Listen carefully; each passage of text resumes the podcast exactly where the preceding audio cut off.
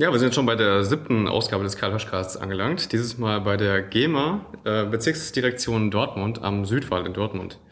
Und äh, mir gegenüber sitzt Marc-André Höper, der ähm, ja, ist hier ähm, ja, auch stark ähm, involviert in, in die Arbeit der GEMA.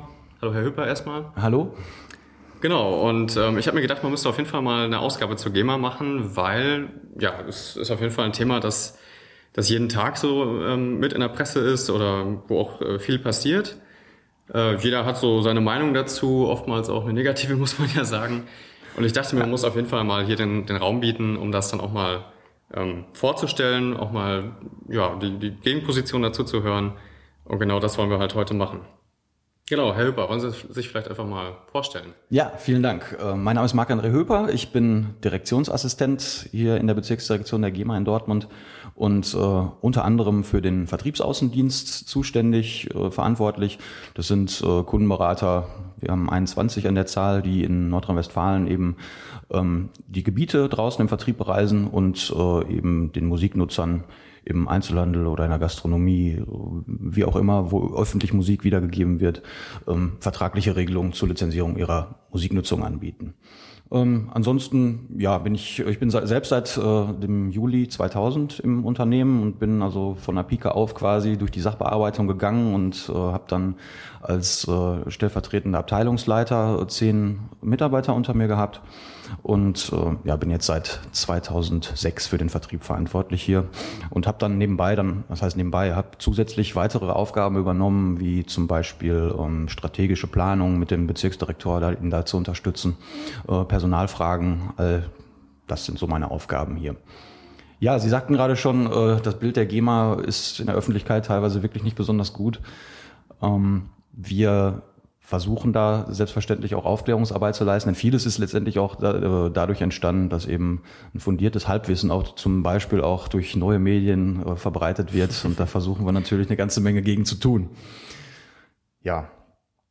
Ähm, wir beschäftigen uns äh, in erster Linie äh, oder die Aufklärungsarbeit, die wir leisten, machen wir in erster Linie durch, durch Vorträge oder wir äh, sind letztendlich auch im, im Internet vertreten, auf Facebook. da haben wir extra Spezialisten zum Beispiel für, die sich wirklich damit befassen, diese Social-Media-Geschichten, ähm, um da letztendlich auch aufzuklären. Ähm, wir sind bei Twitter, wir haben einen GEMA-Blog, also alles das, was man in der modernen Welt so eigentlich auch erwarten würde, das macht die GEMA auch. Wie sieht denn hier die tägliche Arbeit aus? Also Sie haben irgendwie fast äh, drei Vollzeitstellen, würde ich fast sagen. Ja, ja. Äh, aber was liegt da täglich an? Was macht man hier? Mhm. Also zunächst mal die untere, sage ich jetzt mal, die untere Ebene, die untere Hierarchieebene, Sachbearbeitung.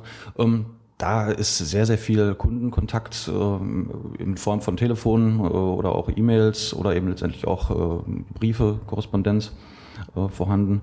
Ähm, die Hauptaufgabe in der Sachbearbeitung liegt tatsächlich darin, ähm, Lizenzen, Lizenzrechnungen zu erstellen oder eben auch Lizenzverträge den, den Kunden anzubieten oder letztendlich eben auch die Lieferung unseres Vertriebs, die Außendienstlieferungen, die dann in Form von Verträgen hier reinkommen, ähm, die dann entsprechend zu verarbeiten und freizugeben, sodass dann eben die Verträge entsprechend hier im Innendienst, wir sagen mal, scharf gemacht werden. Das ist die eine Ebene.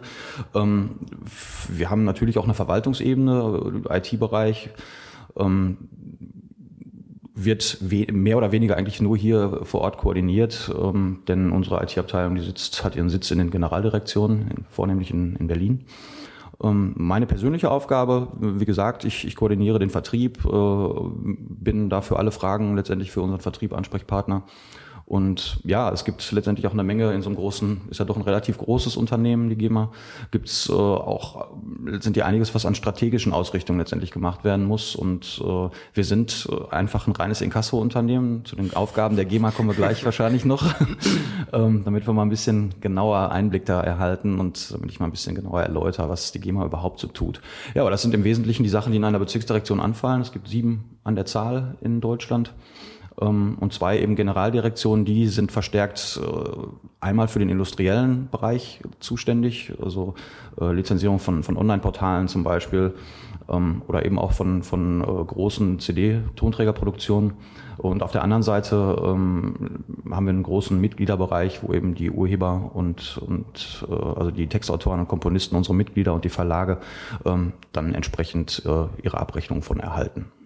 Das heißt, äh, der Kontakt zu den äh, Urhebern, der findet hier gar nicht so statt? Bei uns in der Bezirksdirektion haben wir so gut wie gar keinen Kontakt zu Urhebern. Das ist äh, eigentlich in erster Linie Aufgabe tatsächlich in äh, der Mitgliederabteilung beziehungsweise der Abrechnungsabteilung in der Generaldirektion in Berlin. Also wir haben den direkten Kontakt äh, eigentlich nur zum Musiknutzer. Ja, die GEMA ist ja im Grunde genommen Vermittlerin. Ich sagte gerade, wir sind ein Inkasso-Unternehmen. Äh, kommen wir vielleicht schon mal ganz kurz zu den Aufgaben der GEMA. Also im Wesentlichen ist tatsächlich unsere, unsere Aufgabe, den ähm, Musiknutzern Lizenzen einzuräumen, Rechte einzuräumen, die die Urheber haben, die Komponisten, Textautoren und eben auch Verlage, die unsere Mitglieder sind. Ähm, auf der einen Seite ähm, räumen wir diese Rechte ein und auf der anderen Seite schütten wir eben ähm, die Lizenzzahlung dann auch wieder nach Abzug von Verwaltungskosten an die Berechtigten aus. Äh, vielleicht kommen wir dann doch jetzt mal zur, zur Struktur und zur Historie. Also wir haben mhm. jetzt gehört, es gibt irgendwie ähm, Bezirksdirektionen, mhm. Generaldirektionen. Ähm, wie groß ist das jeweils aufgebaut? Gibt es da irgendwie Schwerpunkte? Also ist irgendwie der Westen wichtiger, weil hier auch mehr Leute leben? Oder ist Berlin äh, der, der Ort der äh, Künstler? Und mhm. Wie viele Leute sind hier involviert, zum Beispiel auch am Standort Dortmund? Also am Standort Dortmund äh, sind wir momentan bei rund ähm, 7, 95 Beschäftigten. Ähm, das sind äh, alle Arten von Beschäftigten, also sowohl Vollzeit als auch Teilzeit. Ähm, was wir nicht haben, sind, sind geringfügig Beschäftigte. Da ähm, sind wir inzwischen von ab. Ähm, aber was die regionale Verbreitung angeht, ähm, klar gibt's gibt's Schwerpunkte, ähm, die sich aber weniger in der Arbeit der Bezirksdirektionen äh, dann widerspiegeln, sondern da geht's, äh, da ist es einfach, da sind wir einfach davon davon abhängig, wie der Markt äh, letztendlich das hergibt. Also die Arbeit in den Bezirksdirektionen sieht im Wesentlichen eigentlich immer gleich aus. Alle Bezirksdirektionen, wie gesagt, wir haben sieben Standorte, wo Bezirksdirektionen sind über die über die Republik verteilt verteilt. Und an diesen Standorten sind knapp über 400 äh, Mitarbeiter ähm, beschäftigt. Und zusätzlich in den Generaldirektionen kommen dann auch nochmal 500, zwischen 500 und 600 mit dazu. Also wir liegen rund bei 1000, 1000 knapp über 1000 Mitarbeitern sind es. Das heißt aber, dass der Standort Dortmund schon ein bisschen größer ist. Wir sind äh, vom, von den Bezirksdirektionen auf jeden Fall von der Mitarbeiterstärke her und auch vom Umsatz her, ähm, an dem werden wir intern ja auch gemessen. Alles gebenchmarkt. äh, genau, sind wir also tatsächlich der größte Bezirk hier in Dortmund, ja. Wir sind äh, zuständig für gesamt Nordrhein-Westfalen. Also wann immer öffentliche Musiknutzungen hier stattfinden im Bereich von Nordrhein-Westfalen, hätte man dann mit der GEMA zu tun in Dortmund. Ähm, wie ist es denn mit der Historie? Also wie ist es mhm. überhaupt zur GEMA gekommen? Und jetzt interessiert mich natürlich nochmal speziell, im Speziellen, warum, ähm, warum die Bezirksdirektion genau diese Standorte gewählt haben. Also mhm. für mich würde es jetzt mehr Sinn machen, zum Beispiel in Köln sowas zu positionieren. Mhm. Aber wie ist das historisch gewachsen? Mhm. Ähm, vielleicht, da, da möchte ich einmal ganz kurz ausholen. Also zur, zur Historie im Allgemeinen. Ähm, es gibt ja schon seit, seit Anfang des äh, 20. Jahrhunderts gibt es ein Urheberrechtsgesetz in Deutschland. Entstanden ist diese gesamte, ähm, ja, überhaupt das Urheberrecht äh, im, bereits im, im 18. Jahrhundert in Frankreich. Da gab es äh, schon ein, ein Urheberrechtsgesetz, was die Franzosen da entwickelt haben. Früher war es ja letztendlich so, dass, dass Komponisten und Textautoren eigentlich nur ihr Geld verdienen konnten, wenn sie irgendwie auch bei Hofe beschäftigt waren. Ähm, früher war es eben kaum anders möglich, mit Musik Geld zu verdienen. Ähm, irgendwann ähm, gab es dann natürlich bekanntermaßen immer mehr Komponisten ähm, und äh, da möchte ich mal eine kleine Geschichte zu erzählen. Im Jahre ähm, 1847 hat sich das zugetragen. Da hat der Komponist Ernest Bourget in einem äh, Pariser Orchestercafé gesessen, wo letztendlich äh, Live-Musik, wie man heutzutage sagen würde, also ein Orchester äh, Musik äh, darbot. Und äh, während er da so saß und sein Zuckerwasser trank, ähm, Zuckerwasser war damals eben so ein Szenegetränk wie heute Cocktails, ähm, während er da saß und äh, den Klängen lauschte, stellte er fest, ach Mensch, ist ja wirklich eine klasse Musik hier, war nämlich seine eigene. Ja, also er hat das Orchester seine eigene Musik äh, spiel, äh, spielen hören. Und als es dann an die Bezahlung des Zuckerwassers ging, ähm, hat er zum Wirt gesagt, pass mal auf, du sorgst mit meiner Musik für eine angenehme Atmosphäre, kurbelst letztendlich damit auch deinen, deinen Gewinn an, dein, dein Unternehmen an und ähm, ich als Urheber werde da eigentlich gar nicht dran beteiligt. Und ich schlage dir jetzt vor, ich nehme da eine Bezahlung für, dass du hier, ich möchte da einen kleinen Anteil eben dran haben, dass du hier Geld verdienst und äh, würde da jetzt mein Zuckerwasser, was ich gerade verzehrt habe, äh, eben dann als meine Bezahlung verstehen. Klar war der Wirt damit nicht einverstanden. Das Ganze ging wirklich vor Gericht in den sogenannten ersten Urheberrechtsprozess, äh, den Zuckerwasserprozess, den, der, den der Herr Bourget dann äh, tatsächlich gewonnen hat. Also es war das erste Mal, dass Urheberrecht wirklich gesprochen wurde von, von einem Gericht in Frankreich. Und ähm, ja, das hat ihm die auch heute noch, wie sie, wie sie heute noch im Urheberrechtsgesetz heißt, die angemessene Vergütung, die eben dann ihm Zustand beschert. Ja, bis das Ganze dann aus Deutschland rüber schwappte, wie gesagt, 1901, äh, erste Urheberrechtsgesetz Vorläufer.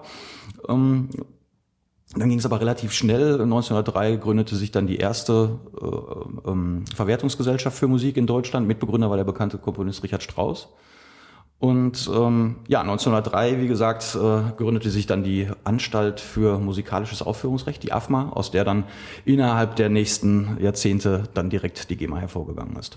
Und das, äh, der Auftrag ist immer noch der gleiche. Ähm, wir arbeiten auf Grundlage des Urheberrechtsgesetzes einerseits. Da steht eben drin, was und warum man eine Vergütung zu bezahlen hat und wem was zusteht. Äh, andererseits dem Urheberrecht-Wahrnehmungsgesetz. Wir haben ja einen staatlichen Auftrag, äh, eben dieses Urheberrechtsgesetz tatsächlich auch wahrzunehmen.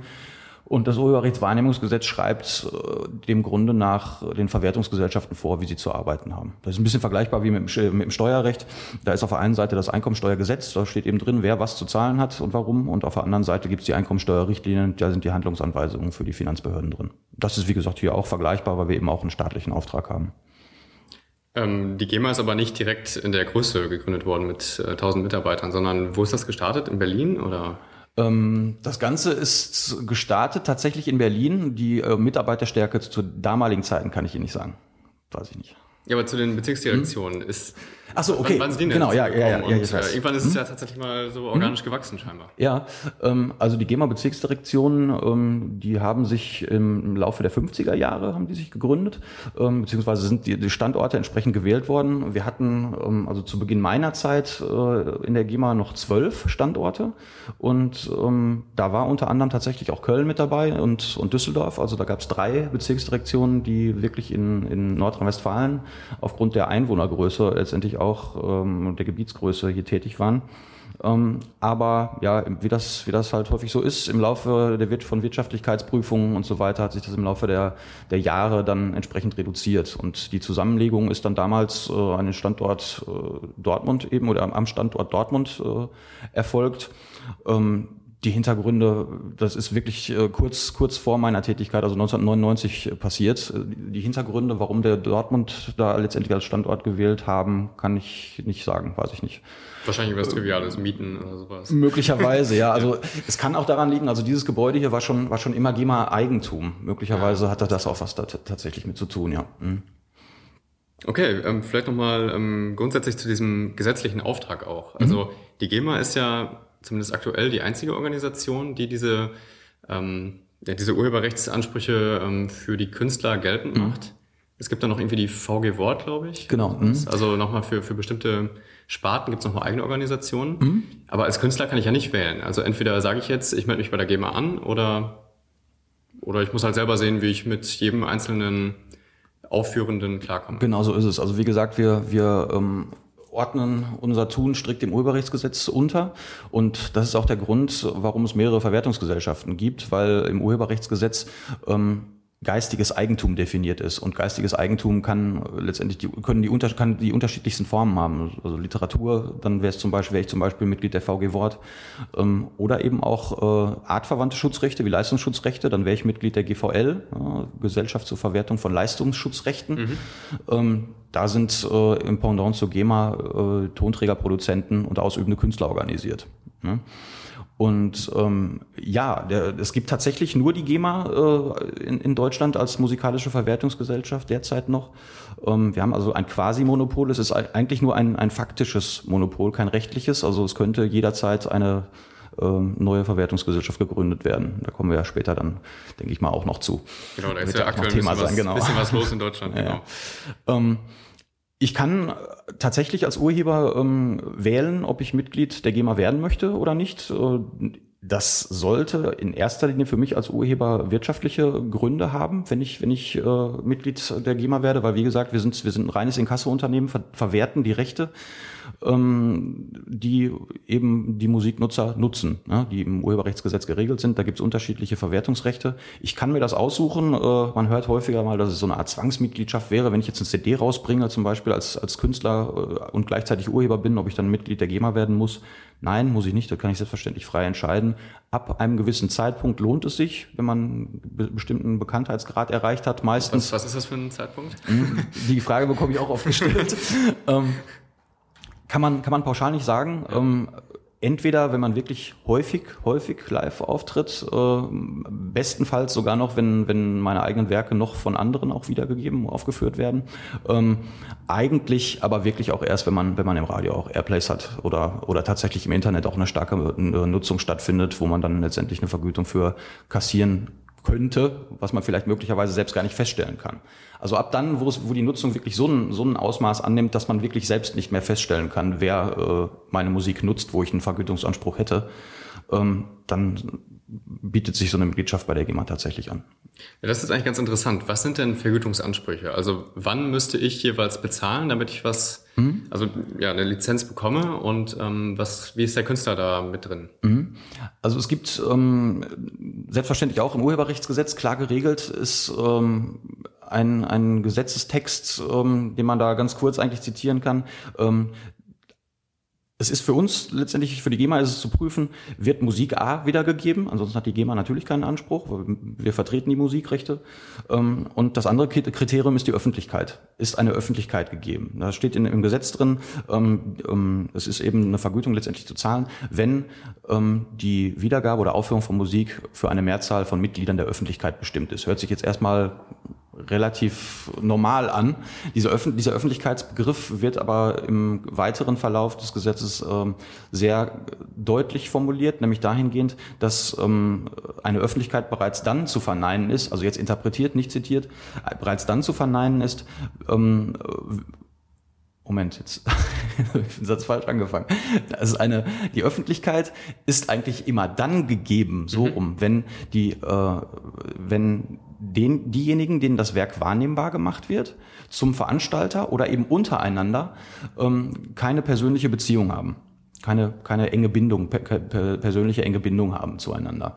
Und das ist eigentlich auch das, worüber wir uns am häufigsten mit den Musiknutzern äh, mal unterhalten. Ne? Also wo die Musiknutzer letztendlich sagen, ich habe mit dem eine persönliche Bindung. Ähm, das ist im Zweifel wirklich sehr schwer äh, zu belegen. Also da wird, wird auch die Rechtsprechung ist da sehr häufig auf Seiten der GEMA tatsächlich, weil dieser, dieser Persönlichkeitsbegriff oder dieser der Verbundenheitsbegriff von der Rechtsprechung wirklich sehr, sehr deutlich, sehr, sehr eng auch ausgelegt wird. Ja, also da ist zum Beispiel vereinsinterne Feiern, wenn die zum Beispiel in einer Gast, Gaststätte oder in einem Vereinsheim stattfinden, sind meistens schon tatsächlich öffentliche Veranstaltungen dann, ähm, mhm. weil man, weil man davon ausgeht, zum einen, dass ähm, die Vereinsmitglieder ähm, eigentlich erstmal nur für den gemeinsamen Vereinszweck, zur Ausübung des gemeinsamen Vereinszweckes zusammenkommen und ähm, eben nicht um irgendwelche persönlichen Bindungen zu pflegen. Das ist keine persönliche Bindung. Das ist ja ähm, nicht im Sinne des Urheberrechtsgesetzes, ja. Ah, ja okay. Auch wenn man zum Beispiel an einer, einer, Gaststätte immer wieder sieht, geschlossene Gesellschaft, sieht man ja häufiger mal. Auch das mhm. sind in aller Regel eigentlich schon ähm, öffentliche Veranstaltungen im Sinne des Urheberrechtsgesetzes. Ja. Ähm, auch. Sag mal ganz plakativ. Wie hm? ist es denn, wenn ich mit dem Radio zum Beispiel einfach äh, durch die Stadt gehe und das hört jetzt eine Öffentlichkeit? Ja gut, das ist, das sind so eher so spontane Musikwiedergaben. Also ja genau, das ist ja nichts geplantes, aber wenn ich es zu laut spiele, ist das dann schon eine Aufführung in der Öffentlichkeit? Nein, auf gar keinen Fall. Nein, nein. Also ich muss also dafür, was ist die Bedingung? Muss ich Eintritt nehmen oder muss ich das gezielt machen? Nee, Eintritt, Eintritt ist im Grunde genommen nur äh, entscheidend hinterher relevant für die Vergütungshöhe. Ja. Ähm, an dieser Stelle ähm, muss man natürlich Fingerspitzengefühl beweisen. Das ist keine organisierte Veranstaltung, die Sie da vornehmen, sondern Sie möchten letztendlich einfach erstmal ein bisschen Aufmerksamkeit für sich erregen, aber nicht in erster Linie, um die Leute letztendlich zu beschallen oder da irgendwie für irgendwelche, äh, naja, für eine angenehme Atmosphäre oder für möglicherweise auch für andere Dinge äh, letztendlich zu werben oder zu sorgen. Ähm, Nichtsdestotrotz, wir haben letztendlich auch vertragliche Vereinbarungen. Ist auch immer wieder eine Frage, äh, was ist denn, wenn ein Straßenmusiker zum Beispiel in der Fußgängerzone steht und da mit seiner Gitarre spielt? Da gibt es tatsächlich mit unserem größten Verhandlungspartner, der Bundesvereinigung der Musikveranstalter, mit der übrigens auch unsere Tarife ausgehandelt werden, ähm, gibt es da eine Vereinbarung, dass eben für, für Straßenmusikanten, sofern es nicht halt groß organisiert ist, wie eine große Veranstaltung, richtig wirklich geplant ist organisatorisch, dass wir da keine Vergütungs, äh, Vergütung für äh, beanspruchen. Okay, wenn wir an dieser mhm. Stelle sind, dann vielleicht mal mhm. so der Blick der Privatperson oder ähm, Vereine und so weiter. Also wenn, wenn ich jetzt was organisieren möchte, mhm. was muss ich denn eigentlich wissen als Privatperson? Also Unwissenheit schützt vor Strafe nicht. Ich kann mhm. mir auch vorstellen, dass die GEMA da Strafzahlungen vornimmt wahrscheinlich, wenn man irgendwie was nicht angemeldet hat. Aber was muss ich denn jetzt wissen? Was ist so mein Rüstzeug, damit ich gesetzlich klarkomme? Mhm. Also ganz, ganz zum Einstieg vielleicht äh, Strafen. Erheben wir in der oder, oder berechnen wir in, der, in dem Sinne nicht, äh, was wohl ist. Wir haben einen Schadenersatzanspruch, beziehungsweise der Urheber hat diesen Schadenersatzanspruch. Den machen wir aber in der Regel erst nach einem einmaligen Hinweis dann auch geltend. Also wir, wir sagen, wenn, wenn das äh, erstmalig stattfindet, dass zum Beispiel eine Veranstaltung nicht angemeldet wurde, ähm, dann machen wir in der Rechnung darauf aufmerksam, wenn wir davon eben Kenntnis erlangt haben über die, die tariflichen Parameter und dann die Rechnung erstellen, ähm, ohne eine Anmeldung. Dann äh, steht in der Rechnung Fußtext, äh, bitte melden Sie oder die Veranstaltungen sinngemäß, die Veranstaltungen sind äh, im Vorhinein anzumelden. Ähm, wir weisen Sie darauf hin, dass wir einmalig auf den uns zustehenden Schadenersatzanspruch verzichten. Bitte melden Sie in Zukunft vor dem Stattfinden an. Und das ist letztendlich auch eine Maßgabe, die das Urheberrechtswahrnehmungsgesetz dem Veranstalter auferlegt hat, nämlich die Rechte vor Stattfinden der Musiknutzung einzuholen. Mhm. Bei der zuständigen Verwertungsgesellschaft oder eben beim Urheber selbst, wenn er eben nicht von der, von der äh, Verwertungsgesellschaft vertreten wird. Ähm, ich kann an der Stelle immer nur äh, daran appellieren, wenn man äh, sich die Frage stellen muss, ob es möglicherweise eine GEMA-pflichtige Veranstaltung ist, eine vergütungspflichtige Veranstaltung ist. Ähm, das ist unser Job hier in Dortmund. Also wir, das ist äh, Hauptbestandteil unserer Arbeit in der Sachbearbeitung, ähm, solche Anfragen zu beantworten. Wir helfen da selbstverständlich auch immer gerne. Also wir setzen da absolut auf das Gespräch auch mit den Musiknutzern. Mhm. Nur es muss dann letztendlich auch beiderseitig erfolgen. Also wir, wir können da wirklich nur jeden zu aufrufen, der eine Musiknutzung plant, einfach mal mit uns zu sprechen und einfach zu fragen, ob es vergütungspflichtig ist und wenn ja, in welcher Höhe. Ja, aber zum Beispiel als Verein, mhm. äh, wenn man eine geschlossene Gesellschaft irgendwie eine kleine Feierlichkeit hat mit zehn Personen mhm. und sich auch untereinander gut kennt, dann wäre ich zum Beispiel selber niemals auf die Idee gekommen, dass ich das anmelden müsste. Mhm.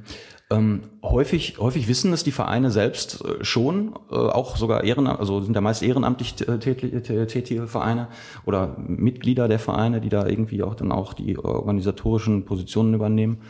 Ähm, die sind häufig darüber informiert, dass, dass es so ist, ähm, dass eben Musiknutzungen anmeldepflichtig sind. Ähm, also insbesondere dann, wenn, wenn auch beworben wird zum Beispiel. Und ähm, das, ist immer, das sind immer so Indizien dafür, dass es sich eigentlich um eine öffentliche Veranstaltung tatsächlich handelt. Ähm, Auch wenn es nur intern beworben wird. Also ähm, per E-Mail-Verteiler zum Beispiel, der nur für Mitglieder ist ja, da kommt es da kommt's dann, äh, wie gesagt, immer wieder drauf an. Es ist tatsächlich eine Einzelfallschaft, für, also je, je öffentlicher diese Werbung auch gemacht wird, mhm. mit Zeitungsannoncen zum Beispiel und so weiter. Wir lesen natürlich auch Zeitungen hier bei der GEMA. Ähm, dann wird das Indiz oder werden die Indizien natürlich immer deutlicher dafür, dass es sich wirklich okay. um eine vergütungspflichtige Veranstaltung handelt. ähm, bei diesen internen Feiern, gut, da muss man natürlich, muss man natürlich abwägen, in, inwieweit äh, ist da möglicherweise doch eine persönliche Verbundenheit der, der Mitglieder vorhanden, die über die, den Vereinszweck zum Beispiel hinausgeht. Also das ist wirklich die Frage, die wir uns immer wieder stellen müssen, dieser, diesen, diesen Öffentlichkeitsbegriff abzuprüfen. Kann man da sagen, das ist dann eher Pro- oder Kontra-Vereine oder ähm, geht dann wirklich der Sachbearbeiter raus und schaut sich das an? Oder? Ähm, nein, also rausgehen tun wir nicht. Wir äh, haben auch inzwischen davon Abstand genommen, stärker oder verstärkt Veranstaltungskontrollen durch unseren Außendienst durchzuführen. Mhm. Ähm, das äh, hat sich im Grunde genommen nicht, nicht bestätigt, dass das gut ist, äh, dieses Vorgehen. Ähm, nee, also die Leute kommen auf keinen Fall raus, also schon gar keine äh, Innendienstmitarbeiter der GEMA. Ähm, wie man naja, wie man das Ganze rausfindet, also ob es jetzt pro Verein ausgelegt wird oder nicht, möchte ich noch nicht mal sagen. Wir versuchen uns möglichst nah ans Urheberrechtsgesetz letztendlich zu halten. Das ist auch mhm. unser Auftrag und das wird, äh, ich das vielleicht auch noch da kurz einfügen darf, äh, auch tatsächlich kontrolliert durch den Staat. Weil wir haben ja, wie gesagt, diesen staatlichen Auftrag durchs Deutsche Patent- und Markenamt. Das ist okay. Unsere ähm, Kontrollinstanz, die guckt auch regelmäßig darüber, ob unsere Tarife ähm, auch angemessen sind und, und richtig aufgestellt sind, am Markt orientiert sind und stellt auch immer wieder äh, Fragen zu unserer Arbeit zwischendurch. Ähm, da gibt es auch eine Schiedsstelle, eine Einigungsstelle ähm, beim Deutschen Patent- und Markenamt, wenn es wirklich mal ähm, massive Zweifel an, äh, an einem Tarif gibt, an der Tarifanwendung gibt, dann kann diese Schiedsstelle angerufen werden und die, äh, ja, die entscheiden dann oder machen dann Einigungsvorschläge für eben die beiden Parteien, die GEMA eben und die Musiknutzer. Also deswegen, man, man kann nicht sagen, nee, wir hauen da jetzt nur drauf äh, auf die Vereine oder nee, wir sind da total äh, engagiert und äh, nehmen die Rechte da jetzt nicht wahr, sagen jetzt, das ist eine freie Veranstaltung. Wir müssen wirklich prüfen, ist das eine öffentliche Veranstaltung im Sinne des Urheberrechtsgesetzes? Da gehen die Meinungen tatsächlich immer mal wieder auseinander. Da muss man wirklich den, den Einzelfall betrachten. Das ist einfach so. Die Frage wäre ja auch noch, ob man damit überhaupt viele Einnahmen erzielt. Also bringen die Vereine überhaupt so viel, dass man sich darum kümmern möchte? Oder sind große Festivals, Veranstaltungen mhm. wichtiger? Oder versucht man wirklich alle gleich zu behandeln und jeder Sachbearbeiter versucht viel Output sozusagen zu generieren. Ja, also das ist tatsächlich so, ähm, dass wir einen Gleichbehandlungsgrundsatz haben. Den müssen wir auch verfolgen. Der wird auch überprüft von Seiten des Patent- und Markenamtes. Und ähm, das ist zum Beispiel auch der Grund, warum wir nicht einfach sagen können, wir verzichten jetzt da auf irgendwelche, auf irgendwelche Vergütungszahlungen, weil äh, wir haben uns den Mitgliedern im Berechtigungsvertrag dazu verpflichtet, deren Rechte einerseits wahrzunehmen und da auch für die, für die angemessene Vergütung zu sorgen, die ihnen im Urheberrechtsgesetz dann auch zugesprochen wird. Okay. Ja, kommen wir vielleicht nochmal zu anderen Sachen, die so Privatpersonen betreffen. Mhm. Gibt es da so das typische Beispiel, das Fettnäpfchen, wo die Leute reinrennen und dann merken, oh ja, jetzt hätte ich das doch mal angemeldet oder war mir gar nicht klar, dass das wichtig ist? Ich sag mal so, als Privatperson ist es relativ selten und relativ unwahrscheinlich, dass man wirklich Kontakt mit der GEMA hat, weil als Privatperson ist man ja in erster Linie dann, dann darauf bedacht, wenn man solche, solche Feiern durchführt, ähm, dass das wirklich Leute sind, zu denen ich diese enge persönliche Bindung habe, äh, um eben der Öffentlichkeit zu verneinen. Ähm, deswegen auch alles, was sie zum Beispiel in den eigenen vier Räumen machen, wo sie Freunde einladen und wirklich auch das Hausrecht haben und sagen können, hier als Privatperson, ich lasse ihn hier rein oder nicht, da können sie mal davon ausgehen, dass da definitiv keine Öffentlichkeit äh, gegeben ist, also auch kein Vergütungsanspruch vorliegen würde. Ja, ja. Auch werden häufig natürlich die Fragen gestellt, was ist, wenn ich jetzt mein Fenster weit aufmache und die, mhm. Nachbar, die ganze Nachbarschaft damit beschall? Nein, selbstverständlich nicht. Also rufen wirklich Leute an, hier und fragen nochmal nach? Äh, diese Fragen werden mir insbesondere auch bei den, bei den Kundenvorträgen und, und oder überhaupt bei den Vorträgen, die ich, die ich äh, im Rahmen der Öffentlichkeitsarbeit hier in, in Dortmund und Umgebung halte, tatsächlich gestellt. Ja, ja das ist ja interessant. Was, ja. was sind denn da so die Top Ten? Äh, Top Ten? Also ich weiß nicht, ob ich Ten, ob ich so viel überhaupt zusammenkriege. Oder die Top 3. Also, Top 3 sind auf jeden Fall ja einmal das, was ist, wenn ich, wenn ich mein, mein Fenster weit aufreiße oder bei mir im Garten eine Party feier. Das ist sehr gerne genommen. Ja. Ähm, dann, ähm, ja, momentan sind natürlich die aktuellen Themen immer mal wieder. Also daran, daran orientiert sich äh, oder orientieren sich auch dann die, die Diskussionen in, in den, bei den Vorträgen, die, die, wir, dann, die wir dann halten. Ähm, YouTube ist immer wieder ein Thema, selbstverständlich, gerade bei, äh, bei ähm, ich sage jetzt mal, jüngeren ähm, Teilnehmern an den, an den äh, Vorträgen. Ähm, ja, diese, ich weiß nicht, ob Sie es vielleicht auch mit, mitbekommen haben vor, weiß nicht, zwei oder drei Jahren, äh, dass die GEMA in Kindergärten abkassieren würde. Das ist auch ziemlich groß durch die Presse gegangen. Genau, das habe ich bekannt als äh, Musikpiraten, die sich darum gekümmert haben, das dann irgendwie doch zu zu vervielfältigen äh, mit so Liederheften, die dann kostenlos waren. Oder ah, okay. Ich glaube, ich glaub, da geht's aber geht's aber tatsächlich noch um was anderes. Also wir hatten wir hatten hier was was bei den Kindergärten letztendlich. Da gibt's da gibt's zwei da gibt's zwei Schienen in Anführungsstrichen. Da gibt's einmal den, den, den Teil, ähm, was vor zwei, drei Jahren tatsächlich hochgekocht ist, äh, was auch durch, durchs Fernsehen sogar gegangen ist. Ähm, da ist ähm, letztendlich behauptet worden, dass die GEMA in Kindergärten wirklich abkassieren würde für Veranstaltungen, die da durchgeführt würden. Mhm. Ähm, also dass Kinder quasi nicht mehr äh, kostenlos singen dürfen. Das ist natürlich eine vollkommen falsch dargestellte äh, äh oder der Sachverhalt wurde da vollkommen falsch dargestellt dargestellt. Da ging es letztendlich einfach darum, das ist sogar hier in Dortmund passiert, dass ähm, eine Werbegemeinschaft eine Kindergartengruppe engagiert hat für ihren Adventsmarkt, äh, Weihnachtsmarkt, der da stattfand. Was macht eine Werbegemeinschaft? Eine Werbegemeinschaft ist in erster Linie darauf bedacht, Einnahmen zu erzielen. Ja, und die haben die Kinder als ausübende Künstler in Anführungsstrichen da engagiert. Oh, jetzt du jetzt ja, ja. Gesetz rein, okay. So, so wäre, so wäre es letztendlich, wenn man es, wenn man es, wenn man es streng rechtlich betrachtet, ja. ja. Also die, die sollten letztendlich endlich da einfach äh, dafür sorgen, dass eine weihnachtliche Atmosphäre entsteht. Und mhm. da sind eben ähm, Werke unserer Mitglieder genutzt worden. Und ob jetzt die Ausübenden äh, dort vor Ort äh, Kinder sind oder, oder nicht, da macht die, macht das Urheberrechtsgesetz keine Einschränkung. Da sind Werke, die von uns vertreten wurden, ähm, wiedergegeben worden, aufgeführt worden auf der Bühne. Und warum letztendlich? Um Leute anzulocken, klar, an den Ständen auch was zu kaufen. Also da ist auf jeden Fall ein geldwerter Vorteil erzielt worden, da ist eine Gewinnerzielungsabsicht hinter. Und äh, insofern haben wir selbstverständlich nicht bei dem Kindergarten eine Berechnung vorgenommen, sondern natürlich bei der Werbegemeinschaft, die ohnehin vorher diese Veranstaltung auch angemeldet hatte. Also sie wussten darum, dass mhm, da was ja. für zu bezahlen ist. Dass das dann in, im, in, der, in der Folge so in der Presse hochgekocht wurde, war für uns eher unverständlich an der Stelle, weil, weil diese Werbegemeinschaft auch bei uns letztendlich als, als Kunde und Musiknutzer schon bekannt war. Ähm, naja, die Hintergründe, die würden wir, würde ich jetzt ganz gerne mal außen vor lassen, was da. Okay, machen wir dann, machen wir dann nach der Aufnahme. Genau. Die, genau. Ähm, die andere, die andere Sache ist, äh, ich denke mal, da geht's um, um bei diesen Musikpiraten, da geht's um, um diese Sache, die Sie gerade ansprachen, nämlich ähm, die Vervielfältigung von Noten in Kindergärten. Ähm, da nimmt die GEMA keine eigenen Rechte wahr, sondern äh, da sind uns Rechte via Inkassomandat übertragen worden durch die VG Musikedition. Ähm, man muss an der Stelle sagen, dass ähm, das Kopieren von Noten, das heißt im Urheberrechtsgesetz von grafischen Aufzeichnungen der Musik, also Noten und Liedtexten, ähm, verboten ist. Ja, es ist nicht gestattet, das zu tun, es sei denn, da gibt es bestimmte Einschränkungen, zum Beispiel, dass äh, ein, das Notenmaterial zwei Jahre lang bereits vergriffen ist vom, beim Verlag. Mhm. Dann kann man das machen. Ähm, die VG Musikedition, äh, da sind Verlage, Notenverlage und, und eben auch überhaupt Musikverlage halt drin, drin organisiert, die ähm, eben Notenmaterial äh, herausgeben und Texte herausgeben. Und die haben sich gesagt, Mensch, für diese musikalische Früherziehung, die da stattfindet in den Kindergärten, müssten wir dieses Verbot eigentlich aufheben. Und genau das hat sie getan, damit ähm, die GEMA letztendlich mit der Wahrnehmung dieses Auftrages äh, beauftragt, ähm, diese Lizenzierung eigentlich eines Verbots oder ein Verbot aufzuheben, diese Lizenzierung der Vervielfältigung vornehmen zu können, die sonst gar nicht gestattet wären. Also eigentlich, ich verstehe das irgendwie, irgendwie immer nicht, dass es nicht richtig dargestellt wird in der Presse. Ähm, denn im Grunde genommen sind die Verwertungsgesellschaften an der Stelle eigentlich eher, wenn man so schön sagt, die Guten. okay, ja. das ist ja gleich nochmal im Detail klar. Also nochmal, wie, wie wurde das jetzt geklärt? Man, man darf jetzt vervielfältigen? Also da wurde doch eine Lizenz gewährt automatisch genau, da kann man, oder für den einen Kindergarten? Momentan, momentan ähm, ist das Inkassomandat für die VG Musikedition, ähm, nehmen wir nur in Kindergärten wahr. Möglichkeit, dass das ausgeweitet wird, besteht. Ähm, aber es ist letztendlich für die Träger des Kindergartens, selbstverständlich auch nicht für irgendwie die Eltern oder die Erzieherinnen mhm. selbst, sondern für die Träger der Kindergärten besteht die Möglichkeit, ähm, in der kleinsten Einheit 500 Kopien für 54 Euro im Jahr zu erwerben.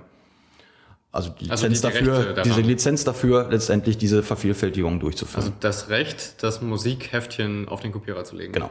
Genau. Okay. Mhm.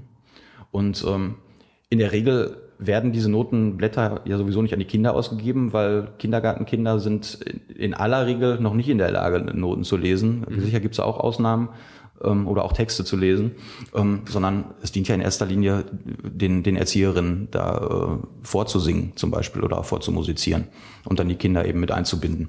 Und insofern ähm, halte ich das schon für eine, für, eine ganz, äh, für eine ganz vernünftige Sache, da in diesem Bereich selbstverständlich eben nicht die musikalische äh, Früherziehung zu unterbinden, sondern ganz im Gegenteil ja zu, zu fördern damit.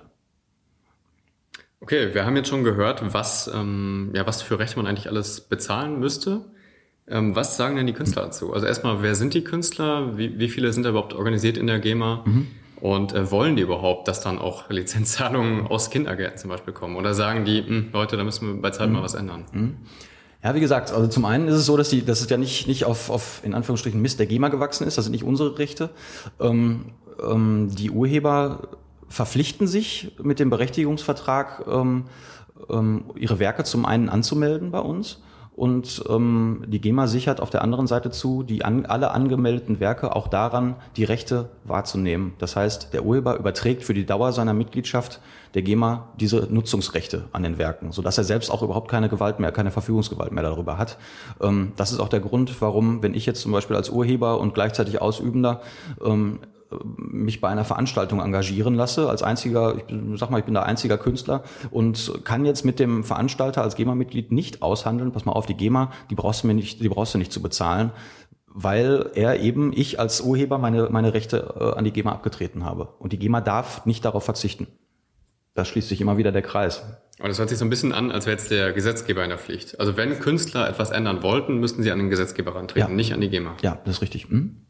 Oh, das, das war mir irgendwie neu. Also das ist ganz interessant von, von diesen Sichtweisen, weil das hört man irgendwie aus der Presse gar man nicht hat, raus. Man hat als Urheber, ähm, man hat als Urheber die Möglichkeit äh, zu sagen, ich möchte bestimmte Rechte aus meinem Berechtigungsvertrag ausklammern. Davon hat prominentestes Beispiel, ähm, davon hat die, die, haben die Urheber der Gruppe Rammstein Gebrauch gemacht. Die mhm. haben gesagt, wir nehmen unsere Aufführungsrechte jetzt selber wahr. Alles weitere verbleibt bei der GEMA. Ähm, aber die Aufführungsrechte, die nehmen wir selbst wahr. Das heißt, wenn, wenn irgendwo äh, ein Rammstein-Konzert stattfindet äh, oder auch von Rammstein-Coverbands äh, Material von, von Rammstein wiedergegeben wird, Werke von Rammstein wiedergegeben werden, von den Urhebern richtiger gesagt, dann hat die GEMA dort keinen Vergütungsanspruch mehr, weil Rammstein diese Rechte selbst wahrnimmt. Das heißt, wenn, wenn Sie jetzt eine Rammstein-Coverband engagieren und das die einzige Band auf dem Konzert ist, wären Sie der GEMA gegenüber nicht ver vergütungspflichtig, sondern den Urhebern von Rammstein. Aber die Pflichten für mich wären ja noch die gleichen. Also ich müsste mich dann wahrscheinlich direkt bei, der, bei den Managern von so, Rammstein melden und mhm. äh, denen das dann entsprechend mhm. vergüten. Ganz genau. Aber ähm, besteht denn jetzt gesetzlich die Pflicht von mir, mich zu melden? Oder ist in diesem Fall Rammstein verpflichtet, bei mir das einzutreiben, das Geld? Nein, Sie, ähm, das ist das Urheberrechtswahrnehmungsgesetz, was das auch vorschreibt, dem Veranstalter die Pflicht auferlegt, ähm, sich vor Stattfinden der Musiknutzung davon zu überzeugen, dass die Rechte eingeholt wurden, beziehungsweise das entsprechend zu tun, diese Rechte zu erwerben. Das ist ganz klar die Pflicht des Veranstalters.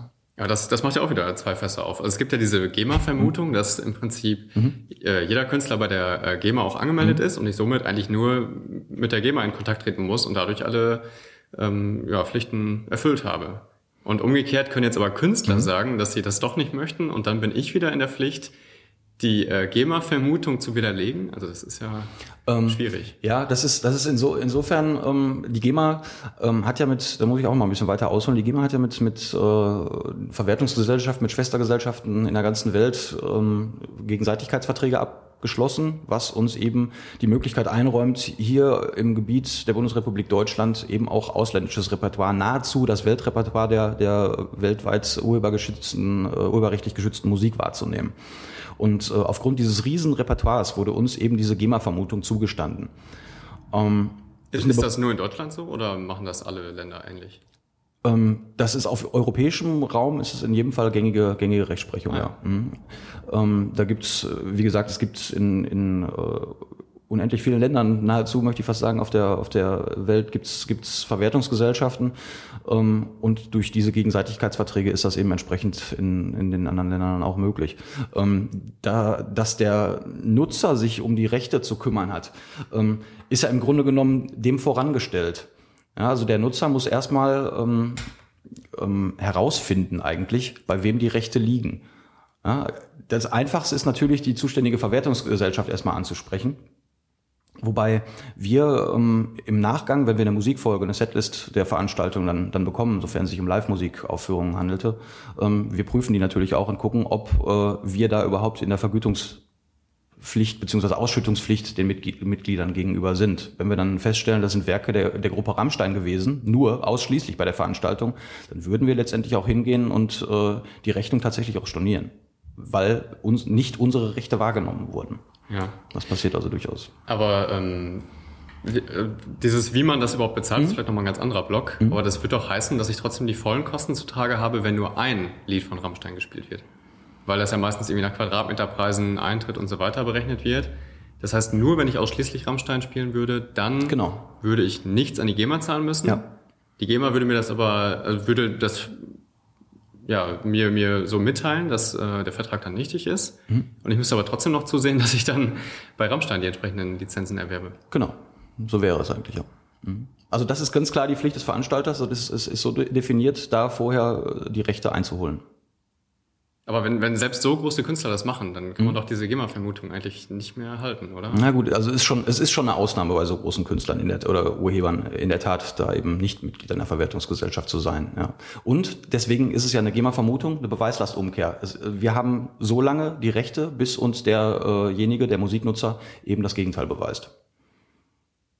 Okay, aber wenn ich nichts davon erfahren habe, also ich muss ja erstmal davon ausgehen, dass das Rammstein doch zur GEMA gehört. In, in für die, die Platten und alles ist es ja richtig, mhm. aber eben nicht für die Aufführung. Und dann äh, wird, wird von dem Vertrag nichts storniert, weil ich nur ein Lied von denen gespielt habe. Und dann muss ich aber trotzdem herausfinden, dass ich nochmal Geld an Rammstein zahle.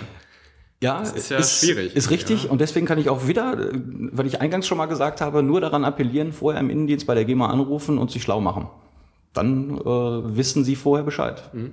Also im Zuge der Anmeldung ähm, kann man da ruhig äh, letztendlich diese, diese Sachen schon, schon, schon erfragen. Ja. Oder man kann selbstverständlich auch sagen, ich bin mir nicht sicher, ich weiß nicht, was für ein Repertoire wiedergegeben wird. Ich mhm. reiche euch aber nach meiner Veranstaltung eine Musikfolge ein. Es kann auch sein, dass nur GEMA-freies Repertoire zum Beispiel wiedergegeben wird. Ja. Ähm, wenn man das bei der Anmeldung schon erwähnt, dann ähm, wird die GEMA erstmal keine Rechnung stellen, ah, ja. sondern ähm, die, die Musikfolge, die natürlich erst nach der Veranstaltung immer eingereicht werden muss, anders geht's ja meist gar nicht, ähm, diese dann abwarten. Da sollte man dann darauf vermerken, dass äh, diese Musikfolge zur Prüfung eingesandt wird.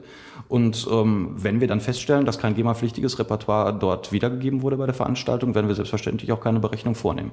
Und das wird aber händisch geprüft. Also wenn ich ein DJ bin und ich habe äh, zehn Stunden die Nacht durchgespielt, dann muss ich die gesamte Tracklist äh, rüberschicken. Nein. Und das wird dann von Sachbearbeitern äh, geprüft? Oder Nein, wie? diese Setlists, äh, die äh, haben wir in erster Linie oder verlangen wir in erster Linie nur von, von Live-Musikaufführungen, so steht es auch im Urheberrechtswahrnehmungsgesetz wieder drin, ähm, dass eben Live-Musikaufführungen entsprechend mit Programmen zu belegen sind. In erster Linie natürlich dafür, dass wir vernünftig gerecht mit den, mit den Urhebern, mit den Berechtigten abrechnen können.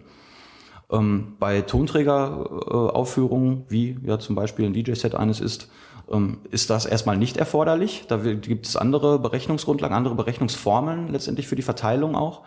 Ähm, wenn allerdings nachgewiesen werden soll, dass es sich ausschließlich um GEMA-freies Repertoire gehandelt hat, dann kann man in diesem Fall dann auch die Musikfolge tatsächlich einreichen, wenn es äh, denn möglich ist und damit eben das entsprechend äh, belegen, dass wirklich nur GEMA-freies Repertoire war. Ähm, Reicht es denn, wenn ich da einfach mitschreibe, was ich da gespielt habe, oder wann ist das rechtssicher? Ähm, also es gilt natürlich, je mehr Infos wir haben, desto besser. Also je genauer wir einen Titel aus unserer Werke-Datenbank identifizieren können, ähm, desto besser ist das natürlich. Also insofern wäre es schon das Beste, wenn wir den, den Namen des Werkes haben und mhm. den entsprechenden Komponisten. Aber es reicht, wenn ich das handschriftlich festhalte und dann hier hinschicke. Ja zum, zum Nachweis wird es auf jeden Fall reichen. Auch äh, würden solche Musikfolgen, äh, wenn es ein GEMA-pflichtiges Repertoire war, dann auch genauso in die Berechnung, in die Ausschüttung mit einfließen für unsere, für unsere Urheber, für unsere Mitglieder. Ähm, klar, das geht auf jeden Fall. Mhm. Wobei ähm, ich da auf die Möglichkeit auch hinweisen möchte, dass äh, wir ähm, da ein Online-System für haben. Also wir, wir haben jetzt die Möglichkeit seit, ich glaube, einem Jahr oder anderthalb Jahren, ähm, die Musikfolge tatsächlich auch online digital quasi zu erfassen ähm, und da auch immer wieder darauf zurückrufen können, äh, zurückgreifen äh, können. Die können die dann also mit dem entsprechenden Login dann auch immer wieder abrufen und möglicherweise nur abändern. Das mhm. ist auch eine ganz interessante Sache und äh, einmal einerseits erleichtert es uns die Arbeit, aber den Musiknutzer selbst auch, insbesondere dann, wenn immer wiederkehrende Musiknutzungen äh, eben da sind. Ja. Okay, dann nochmal zu den Urhebern selber. Also es gibt ja irgendwie verschiedene Mitgliederzahlen, es gibt irgendwie ordentliche, außerordentliche und angeschlossene Mitglieder. Mhm. Wie ist das genau aufgebaut? Also was kann welches Mitglied, was darf es nicht? Warum gibt es überhaupt diese Unterscheidung? Mhm. Diese Unterscheidung, ähm, fangen wir vielleicht mal damit an, ähm, in angeschlossene, außerordentliche und ordentliche Mitglieder wurde ähm, daher getroffen, ähm, um letztendlich die Nachhaltigkeit der, ähm, des schöpferischen Tuns, also der, der, äh, des Komponierens oder eben des Textens, ähm, da auch dem auch Rechnung zu tragen, sage ich jetzt mal. Denn angeschlossenes Mitglied kann erstmal jeder eigentlich werden, der, der kompositorisch oder eben textdichterisch tätig ist. Ähm, mit einer Anmeldung, ein Berechtigungsvertrag wird dann geschlossen, die Werke werden angemeldet. Kann eigentlich, wie gesagt, jeder, der irgendwie Komponist ist oder Textdichter werden. Ähm, bei einer außerordentlichen Mitgliedschaft ist das schon ein bisschen anders. Denn die außerordentliche Mitgliedschaft ist insofern die Stufe zur ordentlichen Mitgliedschaft. Als außerordentliches Mitglied muss ich zum Beispiel fünf Jahre lang als, als äh, ähm, außerordentliches Mitglied muss ich fünf Jahre lang geworden, gewesen sein, um äh, überhaupt ordentliches Mitglied werden zu können. Und da gibt's auch äh, bestimmte Vergütungs-, also Ausschüttungshöhen, die ich in diesen fünf Jahren erreicht haben muss damit ich überhaupt ordentliches Mitglied werden kann. Und ich muss als ähm, bei dem Eintritt als ordentliches, als außerordentliches Mitglied auch bereits äh, mein schöpferisches Schaffen belegen, zum Beispiel ähm, mit Partituren, mit Notenpartituren oder eben mit äh, Textauszügen oder Texten, nicht Textauszügen, sondern Texten, die bereits mit Musik in Verbindung gebracht wurden. Ähm, um da letztendlich einfach dafür zu sorgen, ähm, dass da ähm, ich sag mal in Anführungsstrichen, keine Eintagsfliegen hinterher über die Geschicke des Vereins GEMA äh, letztendlich entscheiden. Die GEMA ist nämlich äh, entgegen der landläufigen Meinung tatsächlich ein Verein, kein eingetragener Verein, wie zum Beispiel ein Fußballverein oder ein Schützenverein oder sonst was, ähm, sondern wir sind ein äh, Verein Kraft staatlicher Verleihung. Das heißt, unsere Existenz ist eben mit diesem staatlichen Auftrag begründet, liegt darin begründet. Ähm, und als äh, das Ziel eben ordentliches Mitglied zu werden, ist äh, dann entsprechend meist gegeben, wenn man außerordentliches Mitglied wird, denn als ordentliches Mitglied ähm, ist man als einziges, als einzig oder mit der einzigen Mitgliedschaftsform in der Lage, ähm, sich ein passives Wahlrecht letztendlich zu haben. Also ich kann mich nur als ordentliches Mitglied in den Aufsichtsrat der GEMA, unserem höchsten Kontrollgremium, wählen lassen. Ähm, ich, äh, wobei die angeschlossenen und außerordentlichen Mitglieder von Delegierten äh, aus den Reihen der ordentlichen vertreten werden in, in der Mitgliederversammlung. Mitgliederversammlung ist quasi unser, unser ähm, größtes ja, Entscheidungsorgan. Ja, da werden, wird zum Beispiel werden Änderungen im Verteilungsplan dort beschlossen und eben die Geschicke unseres Vereins gelenkt. So Änderung im Verteilungsplan heißt, wer bekommt jetzt tatsächlich wie viel aus den Einnahmen? Also so Schlüssel festlegen, äh, hm, Ganz genau. vergütet wird. Genau. Hm. Der Verteilungsplan ist im Übrigen sehr umfangreich, äh, genau wie unser Tarifwerk, was ja, was ja häufig draußen, äh, ich sag mal draußen, äh, ähm, als, als Tarifdschungel bezeichnet wird. Ja. Das liegt letztendlich daran, es gibt so viele Musiknutzungen und so viele Branchen auch. Mhm. Wir versuchen uns da einfach dem Markt letztendlich anzupassen und nicht alle über einen Kamm zu scheren, alle ja. Musiknutzungen. Deswegen gibt es tatsächlich so viele Tarife und auf der anderen Seite muss eben nach diesen Tarifen auch entsprechend ausgeschüttet werden. Das sind mit, passiert mit zwei unterschiedlichen Systemen. Einmal eben dem Tarifsystem und dem Verteilungsplan. Der Verteilungsplan, der hat in unserem DIN A5 Jahrbuch, ich weiß es nicht, über 180 Seiten, glaube ich. Also das Ding ja, ist schon relativ groß. das kann sich jeder mal abends durchlesen. Ja, genau. Ähm, wenn ich das richtig verstanden habe, dann sind angeschlossene Mitglieder also ganz normal ähm, Künstler, Urheber, die irgendwie vertreten werden möchten. Mhm, genau. Ähm, außerordentlich wäre jetzt so eine, so eine Zwischenstufe, um ja, möglicherweise bei Zeiten dann nochmal ein ordentliches Mitglied zu werden. So ist es genau. Kann ich aber nur, wenn ich nachweise, dass ich auch einen bestimmten Stellenwert habe, also eine bestimmte Größe erreicht. Mhm. Und ordentlich ist dann nochmal an mehr Bedingungen geknüpft. Aber dann habe ich auch ganz andere Möglichkeiten im Verein. Also kann in der GEMA ein bisschen mitsteuern. Genau. Mhm. Okay. Dann bin ich, bin ich, wie gesagt, in der Mitgliederversammlung, bin, bin stimmberechtigt in der Mitgliederversammlung, kann quasi über Anträge zum Beispiel zur Änderung des Verteilungsplans mit, äh, mit abstimmen, mitbestimmen äh, entsprechend da auch mit diskutieren äh, bei der Mitgliederversammlung. Ja, und wie gesagt, vor allen Dingen, ich kann mich äh, in den Aufsichtsrat wählen lassen. Mhm. Ja, und dann, äh, wenn ich gewählt werde, entsprechend äh, dann da deutlich dafür sorgen, äh, dass eben dieses Gremium überhaupt existieren kann bei der GEMA. Das ist ja auch ganz wichtig in einem Verein, gerade in so einem großen, wie wir das sind, da einen Aufsichtsrat zu haben, der ähm, im Endeffekt äh, die Geschäftstätigkeit der GEMA überprüft. Wie viele Mitglieder sind das denn jetzt in diesen Stufen? Also die ganz genauen Zahlen habe ich momentan nicht im Kopf. Wir haben äh, angeschlossene Mitglieder sind um die 55.000. Ähm, außerordentliche Mitglieder sind knapp über 6000 und ordentliche sind äh, knapp über drei. Also ist schon, äh, es dünnt sich nach oben hin in Anführungsstrichen immer mehr aus. Ja. Mhm. Also weil viele, viele Mitglieder, ähm, eben der Hauptteil der Mitglieder, diese Anforderungen gar nicht erfüllen kann, eben diese Vergütung allein schon in dieser Höhe, diese Ausschüttung in der Höhe zu bekommen eben, das wird uns äh, häufig ja angelastet, dass es diese drei Mitgliedschaftsformen gibt und dass es nicht wirklich basisdemokratisch äh, zugehen ja. würde in der GEMA. Ähm, ich sag mal so, so schwierig, wie sich das Ganze auch anhört. Es, es bleibt ja jedem eigentlich unbenommen, dass die Werke so häufig genutzt werden, dass man ein entsprechendes Vergütungsaufkommen hat. Muss man natürlich ein bisschen was für tun, aber man sollte eben schon dafür ja, am besten, bestenfalls beruflich eben äh, tatsächlich Urheber sein. Ansonsten ist es, glaube ich, relativ utopisch, da äh, diese Ziele zu verfolgen, ordentliches Mitglied zu werden. Beruflich Urheber, das hört sich auch gut an, ja. Ja, aber es gibt ja schon diese Kritik mit diesem Zweiklassengesell äh, mit dieser Zweiklassengesellschaft an der Stelle. Mhm. Ne? Also dass mhm. die, die ohnehin schon einen bestimmten Stellenwert haben, auch äh, die, die Ausschüttungskriterien so ein bisschen selber festlegen können. Mhm. Und denen wirft man ja vor, dass sie dann schon natürlich, wie der Mensch eben ist, in Richtung eigene Tasche eher das überlegen. Na gut, die Ausschüttungskriterien, die sind für alle, für alle drei Mitgliedschaftsformen gleich. Das können ähm, nur nicht alle mitbestimmen.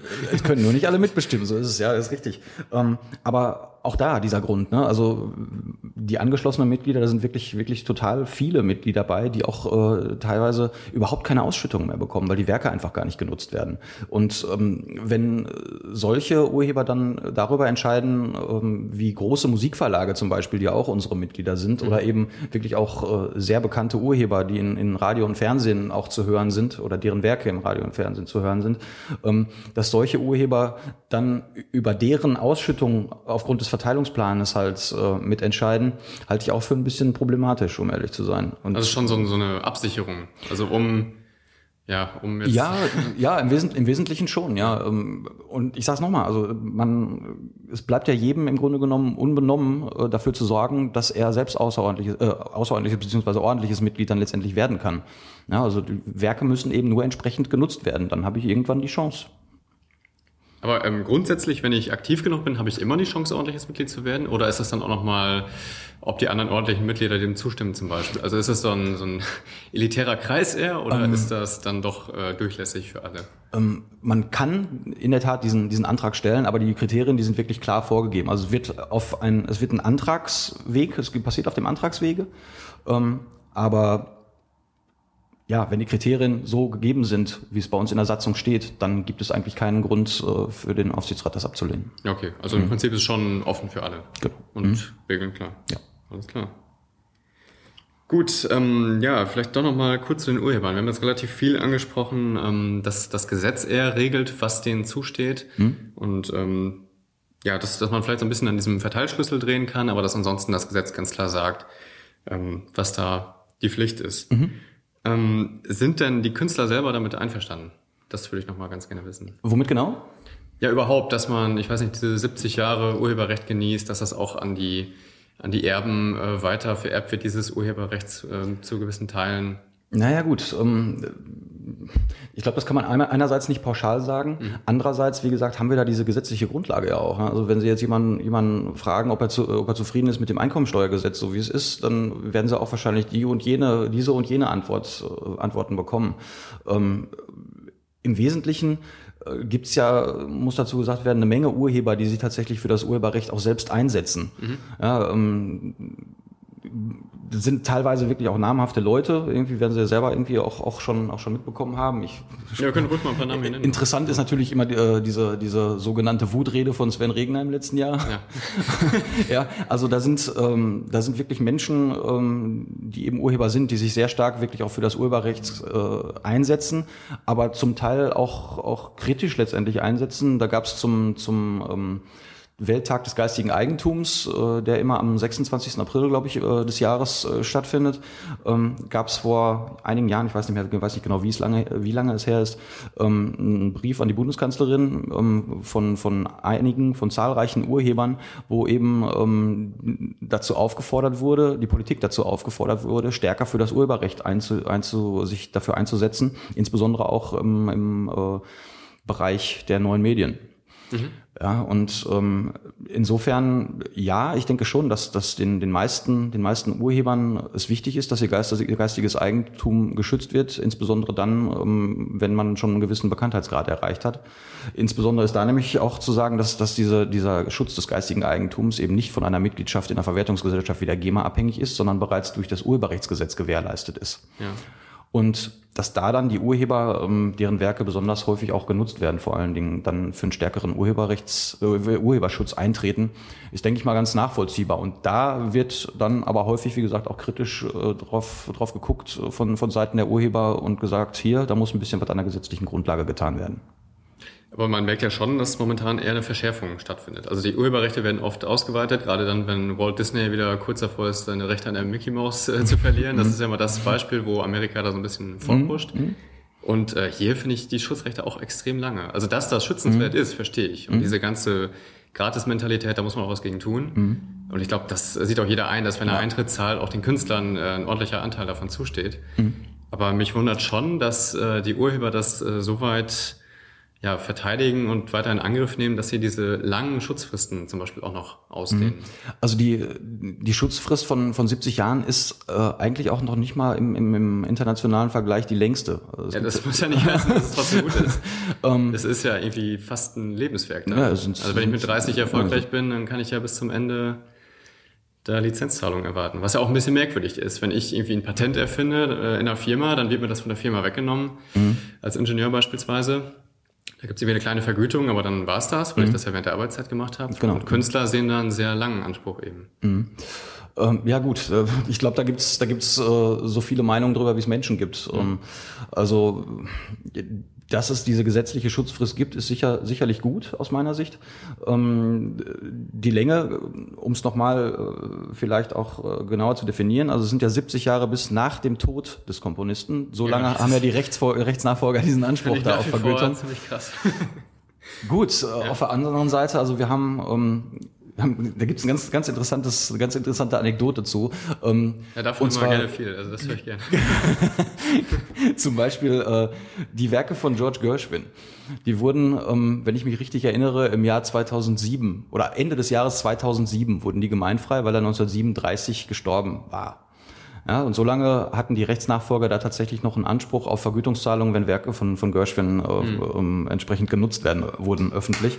Ähm, bis dann im Nachgang seines Todes dann auf einmal bekannt wurde, ähm, dass auch an einigen der Werke sein Bruder Ira beteiligt war der sehr viel später erst gestorben ist. Äh, nageln Sie mich nicht fest, ich weiß nicht genau, wann es war, aber es war deutlich später. Ich weiß nicht, waren sogar irgendwie 20 oder 30 Jahre. Ähm, auf jeden Fall ähm, haben dann die, die Rechtsnachfolger gesagt, ja, guck mal hier, der Ira, der war da auch noch dran beteiligt, insbesondere da war der, glaube ich, texterisch da, da tätig, so dass wir jetzt jedes Mal prüfen müssen, das ist ein Werk von Gershwin. War jetzt der Ira damit bei oder nicht? Also Teile des Werkes, des Gesamtwerkes von Gershwin sind frei, andere wieder nicht. Ja, das haben wir doch gerne. Ja, genau. Also das ist für uns dann auch nicht immer so einfach. Ähm, Gut, da kann man, da hat die GEMA auch, also die GEMA sagt selbstverständlich, dass diese, dass für unser Arbeiten diese gesetzliche Grundlage gut ist. Ähm, aber ansonsten gibt's da keine, keine weitere große, große Meinung zu. Die, die GEMA äußert sich auch sehr selten über die gesetzliche Grundlage als solche, ist da viel, setzt da viel mehr auf den direkten Dialog mit der Politik dann. Mhm. Hm. Gut, es gibt ja jetzt doch eine Alternative, die sich gerade so in Gründung befindet, diese C3S, ich weiß gerade gar nicht den Namen. Mhm. Collective, äh, wie heißt das? Creative. Ich weiß es auch nicht.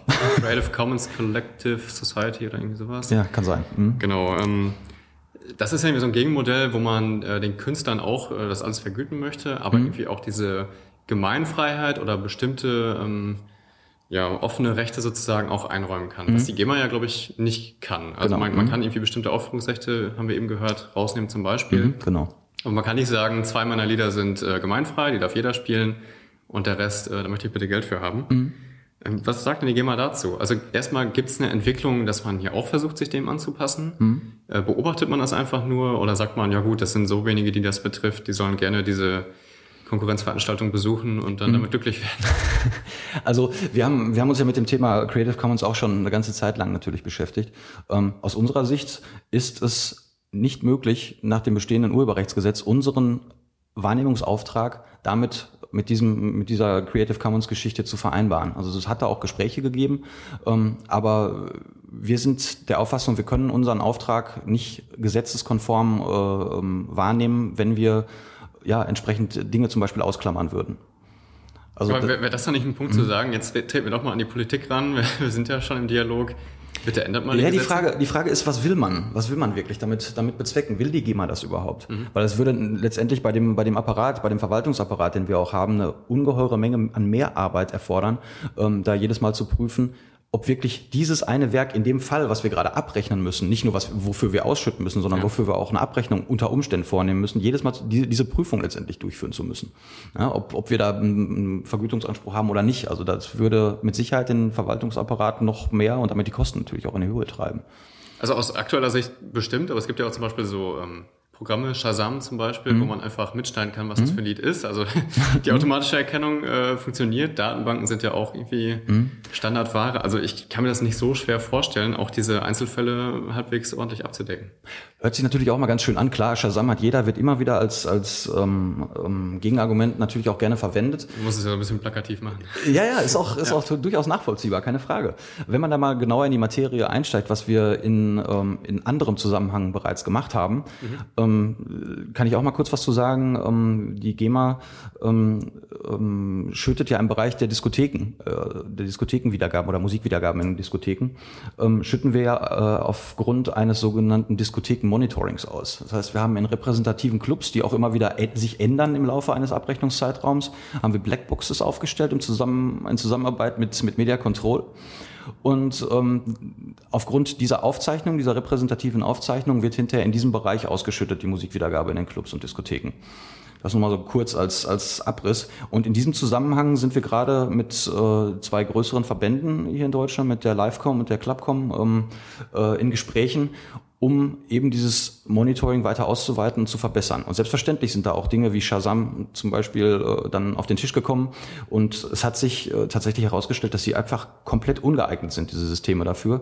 Ähm, nämlich, wenn, wenn zum Beispiel gepitcht wird, also die, die, ähm, die Tonhöhe verändert wird mhm. oder die, die, die Geschwindigkeit eines, eines Werkes verändert wird bei der Wiedergabe äh, oder zum Beispiel ähm, Crossfadings stattfinden oder, oder äh, einfach gemixt wird, äh, ähm, oder gescratcht wird, was auch immer man, man machen kann, äh, insbesondere bei der elektronischen Musikwiedergabe, da ist Shazam chancenlos. Und da ja. gibt's also auch tatsächlich ähm, Monitoring-Systeme, die wir auch ähm, von, von ausländischen Verwertungsgesellschaften, die die äh, letztendlich äh, in Verwendung haben, prüfen, die wir da, äh, wir sind da auch im Dialog mit, mit den ähm, mit Nachbarländern, insbesondere auch mit, mit den Niederlanden.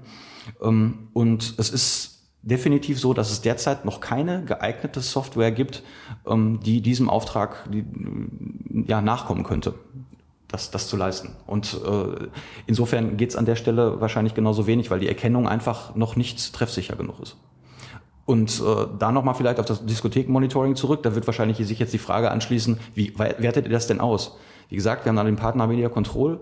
Ähm, die machen es zum Teil elektronisch, wenn es geht, und alles andere wird tatsächlich durch Hören gemacht. Also da sitzen wirklich Menschen und die hören sich die Bänder an. Ja, ist ja gut, Beziehungsweise Datenträger. Mhm.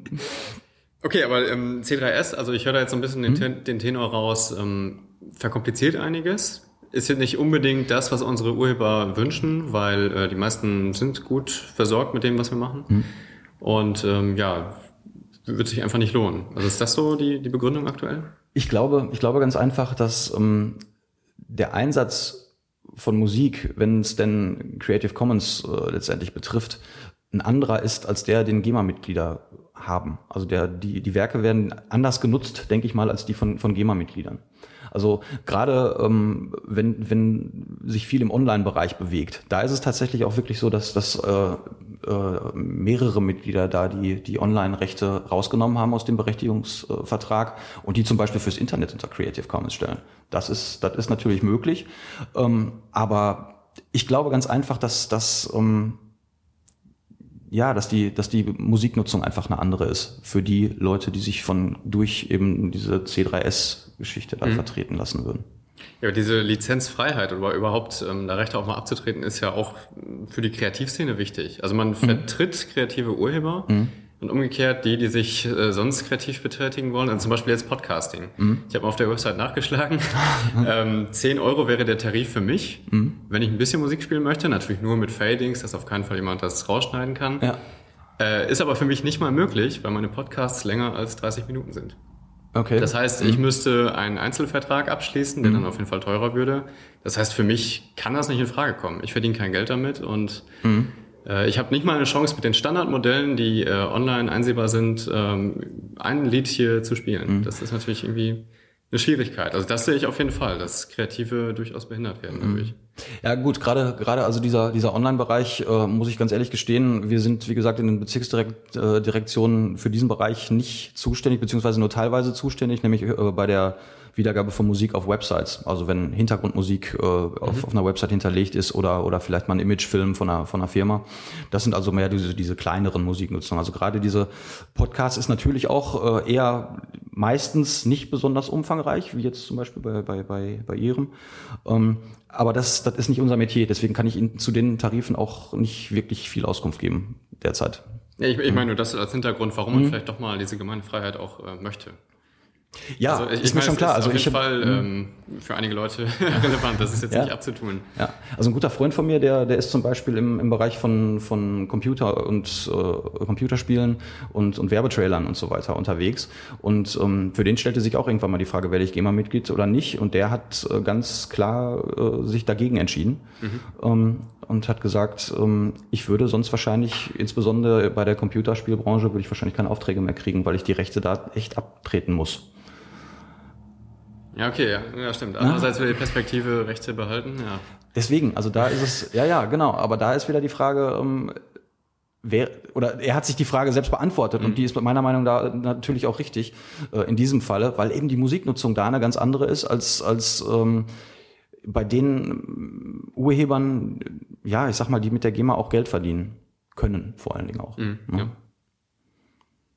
Okay, vielleicht ähm, sind wir dann schon bei dem Teil angelangt mit, was die GEMA aktuell sonst so beschäftigt. Also ähm, wir haben schon gehört, äh, diese DJ-Konflikte. Es gab auch ähm, das Problem mit Clubs, die irgendwie jetzt komplett andere Beträge zahlen müssen. In Berlin gab es da die großen Beschwerden, Ja.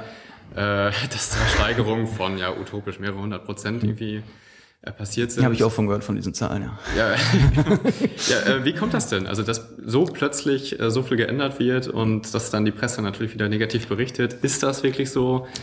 Ähm. Sind das Einzelfälle oder geht es dann allen Clubs plötzlich schlecht? Das würde ich gerne mal hören. Ja, das äh, ist natürlich eine, eine ziemlich lange Geschichte. das würde wahrscheinlich den, äh, den Rahmen sprengen jetzt hier. Da will ja komplett, daraus, genau. Ich, ich versuche jetzt mal das Wichtigste daraus äh, mal, mal äh, ein bisschen zu erläutern. Also es ist keinesfalls so, dass das wirklich von heute auf morgen passiert ist. Unsere Hauptverhandlungspartner, ich habe vorhin die Bundesvereinigung der Musikveranstalter erwähnt, die 2,5 Millionen Urheberrechte-Nutzer in Deutschland vertritt, also und damit unser Hauptverhandlungspartner auch ist. Ähm, die mit der Bundesvereinigung haben wir seit, ich glaube, 2007 versucht, diese Tariflinearisierung, wie sie bei uns äh, dann intern und auch nach draußen hin heißt, Tariflinearisierung durchzuführen, beziehungsweise zu verhandeln erstmal, da auf einen gemeinsamen Nenner zu kommen. Ähm, das wurde von Seiten der Bundesvereinigung immer wieder abgeblockt. Es war aber nicht zuletzt ähm, ähm, gab es mal eine Enquete-Kommission des Deutschen Bundestages ähm, zur Kulturförderung und da hat die GEMA letztendlich auch einige, ähm, naja, wie soll ich sagen, einige Empfehlungen ausgesprochen bekommen, was denn in der nächsten Zeit mal gemacht werden könnte, sollte, müsste, um ähm, die, diesen Kulturförderungsanspruch, den die Verwertungsgesellschaften ja auch, auch äh, haben, äh, dem ein bisschen besser nachzukommen. Um, unter anderem wurde da von einer Ebenlinearisierung der, der Veranstaltungstarife gesprochen. Ähm, da war es äh, letztendlich so, wie es jetzt momentan auch, auch immer noch, noch eigentlich in, bei, der größ, bei dem größten Teil der Musiknutzer der Fall ist, dass wir den aktuell gültigen Tarif UVK, der für, für als Beispiel für Veranstaltungen mit Live-Musik letztendlich äh, da bei der Berechnung herangezogen wird, zur, zur Berechnung herangezogen wird, dass wir da Tarifsprünge drin haben, die nicht, nicht mehr erklärbar sind und die heute, heutige Zeit einfach nicht mehr passen. Ähm, wir haben ja im, im Verlauf des Gesprächs schon einmal äh, darüber gesprochen, dass eben nach Eintrittsgeld und eben auch nach Raumgröße ähm, lizenziert wird. Das ist eben wie, wie, ein, wie, ein, wie eine Tarifmatrix, also ein, so, ein, so ein Koordinatensystem, ähm, wo sie das eine und das andere Parameter dann an den entsprechenden Achsen dann haben. Und bei den Quadratmetergrößen, da haben wir Sprünge von zum Beispiel ähm, von 400 auf 533 Quadratmeter. Warum auch immer das so krumme Beträge sind, ist heute nicht mehr erklärbar. Da gibt es mit Sicherheit einen Grund für, den weiß ich aber nicht mehr. Das ist vor meiner Zeit. Den Tarif gibt es schon seit den 50er Jahren. Okay. Und ähm, dann gibt es den nächsten Sprung von 533 auf 666. Böse Zahl. Ja, da muss man was tun, das merke ich schon. Und der nächste Tarifsprung ist dann von 666 auf 1332 Quadratmeter. Das heißt, alles, was sich in diesem Zwischen, in dieser Zwischengröße befindet, Ja. wird alles nach dem Tarif berechnet, wie ich auch 1332 Quadratmeter abzurechnen hätte. Da sind natürlich insbesondere, wir haben ja sehr viele Schützenvereine, ja im, besonders im, im sauerländischen und im, im, im äh, ostwestfälischen Bereich, die sind dann natürlich auf die Barrikaden gegangen, so nach und nach, äh, weil die Zelte häufig eben um 700, 800 Quadratmeter sind und sagen, wir müssen hier bezahlen, als hätten wir ein 1300 Quadratmeter großes Zelt. Und das Diesmal war, wurde eins teurer eingestuft, nicht eins günstiger. Genau, das wurde dann, so, das ja. wurde dann eben, eben so eingestuft, als wäre es 1332 Quadratmeter okay. groß, weil da, weil der, dieser Tarifschritt so groß ist. Ne? Mhm. Das ist die nächste Einheit quasi ja. gewesen. Und ähm, das war unter anderem, weil ja gerade in den Schützenvereinen sehr viele Ehrenamtliche oder hauptsächlich eigentlich nur Ehrenamtliche tätig sind, ähm, war das entsprechend ein, ein, äh, ein Punkt zu sagen, hier muss eigentlich diese ehrenamtliche kulturfördernde Tätigkeit letztendlich durch die GEMA auch gefördert werden. Ähm, das war eigentlich der Hauptgrund, warum wir diese Tariflinearisierung ähm, angestoßen und dann auch in den Verhandlungen versucht haben durchzusetzen. Ähm, die Verhandlungen die kon wurden konkret mit einem Vorschlag der GEMA äh, im Jahr 2010. Ähm, es konnte, wie gesagt, keine Einigung gefunden werden. Dann hat die GEMA das gemacht, was sie als Verwertungsgesellschaft mit dem staatlichen Auftrag tun muss. Wir haben den Tarif einseitig veröffentlicht und haben andererseits die Schiedsstelle beim Deutschen Patent- und Markenamt angerufen, um eben die Angemessenheit dieser Tarife festzustellen bzw. Mhm. prüfen zu lassen. Was es dazu brauchte, es brauchte einen Antragsgegner. das hat dann ein paar Monate, ich glaube zwei Monate hat das, glaube ich, dann gedauert, bis sich die Bundesvereinigung, weil die eigentlich überhaupt keine Tariflinearisierung haben wollten, ähm, sondern eher eine moderate Tarifanpassung auf Grundlage der alten Tarife äh, letztendlich aushandeln wollten, ähm, sind die aber dann dennoch, haben sich dazu entschieden, eben diesem Verfahren beizutreten, sodass die Schiedsstelle dann im Juni, ab Juni 2012 tätig werden konnte. Ähm, Bestandteil, und damit kommen wir jetzt zu der eigentlichen Frage, Bestandteil dieser Tariflinearisierung ist, ähm, dass Diskotheken, Clubs, wo eben diese, diese Musikwiedergaben stattfinden, ähm, eben nicht mehr pauschal abgerechnet werden, was de derzeit jetzt auch noch ähm, eigentlich der Punkt ist, beziehungsweise so, so letztendlich feststeht, dass eben eine pauschale Abrechnung stattfindet. Ähm, mit bestimmten Stufen auch. Da geht's geht's nach äh, Quadratmetergrößen auch und nach der Anzahl der Veranstaltungen im Monat, ähm, die sich allerdings nur bis 16 oder über 16 staffelt. Es gibt nur diese beiden Staffelungen. Mhm. Ähm, das hatte zur Folge oder hat noch zur Folge, dass ähm, Veranstalter, die zum Beispiel 16 Veranstaltungen machen oder 15 Veranstaltungen im Monat machen, ähm, genauso viel eigentlich bezahlen wie Leute, die nur zwei oder drei Veranstaltungen im Monat haben. Auch wieder zur Folge hat das, dass ähm, einzelne Veranstaltungen, wenn, wenn Veranstaltungen wirklich einzeln abgerechnet werden, wo kein Pauschalvertrag für 16 Veranstaltungen besteht oder 15 Veranstaltungen besteht, sondern wo ich jetzt zum Beispiel in die gleiche Diskothek gehe und diese Diskothek für einen Abend anmiete, das ist durchaus möglich, äh, die gleiche Veranstaltung durchführe. Das heißt, es kann, kann mir als, als Gast unter Umständen gar nicht auffallen, dass da ein anderer Veranstalter ist. Ich muss aber jetzt als Veranstalter diese Veranstaltung einzeln bezahlen, weil ich sie nur einmal mache. Dann ist die um ein Vielfaches teurer als das, was der Diskothekenbetreiber mit seinem Pauschalvertrag bezahlt. Und da haben wir mhm. gesagt, das kann einfach nicht sein. Eigentlich muss es so sein, ähm, dass da, insbesondere da, wo ganz intensiv Musiknutzungen stattfinden, dass da auch eine entsprechend angemessene Vergütung letztendlich zu den dem ähm, ähm, Urheber zufließt. Zumal äh, in dieser Tarifmatrix auch je, teuer, je teurer die ähm, Veranstaltungen wurden vom Eintrittsgeld her und je größer, wurden sie im Verhältnis günstiger als die kleinen Veranstaltungen. Auch das war eine Tatsache, wo wir gesagt haben, das kann eigentlich nicht sein. Mhm. Eigentlich muss das linear, deswegen heißt es auch Tariflinearisierung, eigentlich müsste es linear ansteigen. So ist der Tarifentwurf dann entstanden, je 100 Quadratmeter und je einem Euro Eintrittsgeld, dann immer den gleichen Betrag zu bezahlen. Ist nachvollziehbar aus unserer Sicht. Ähm, und wir haben gesagt, wir müssen jetzt eigentlich die Diskothekenbetreiber, die ja ihr Geld mit der Musik verdienen, die müssen wir eigentlich genauso stellen wie jeden anderen Musiknutzer auch. Insbesondere, äh, ja, wenn man seinen Geschäftsbetrieb darauf aufbaut. Ne? Ähm, und dadurch sind selbstverständlich äh, auch ziemliche äh, Erhöhungen im, im Diskothekenbereich äh, ähm, oder wären eingetreten, wenn der Tarif denn so, so wie wir ihn veröffentlicht haben, bestätigt worden wäre durch die, durch die Schiedsstelle.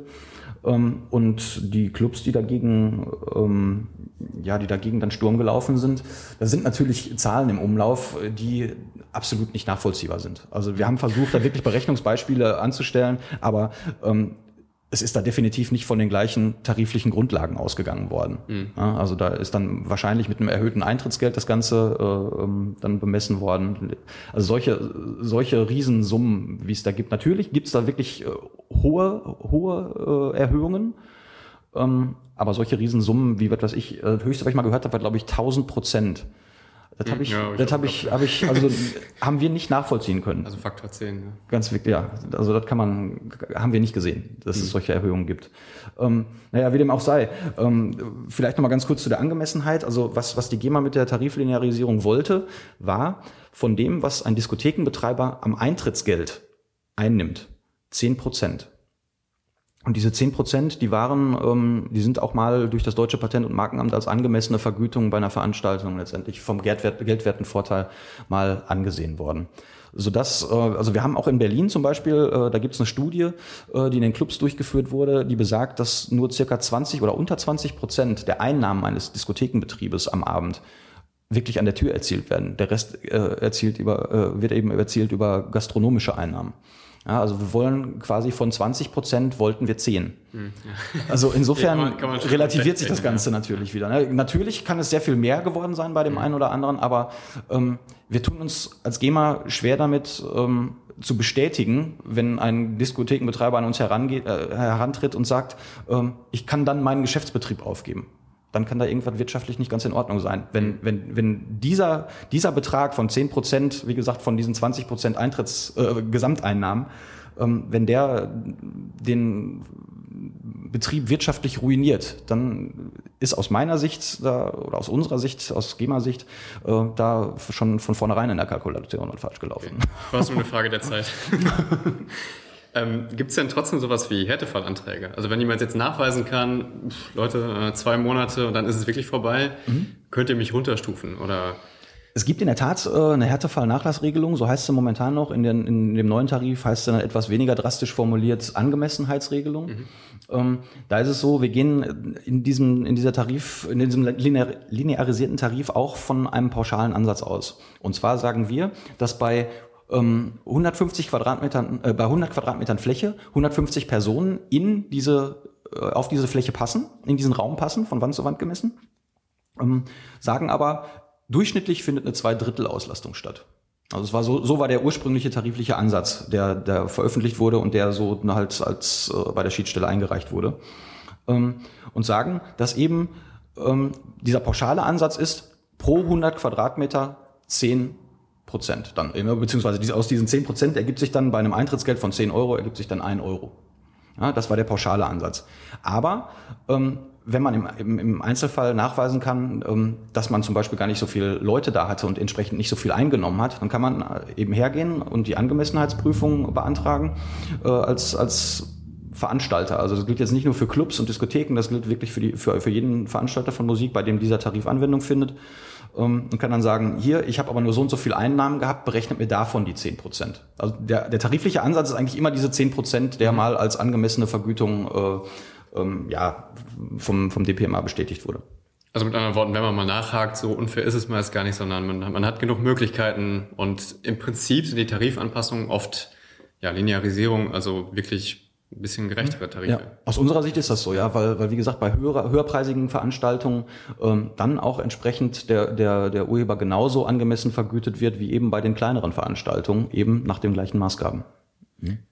Da kommen wir vielleicht zu dem Fall mit den äh, Flutopfern. Jetzt gerade in Ostdeutschland hatten wir mhm. das Problem mit den äh, starken Überflutungen. Und da gab es wohl in einer Kleingartenanlage, also wie wir eben gehört haben, dann Verein, also öffentlich, mhm.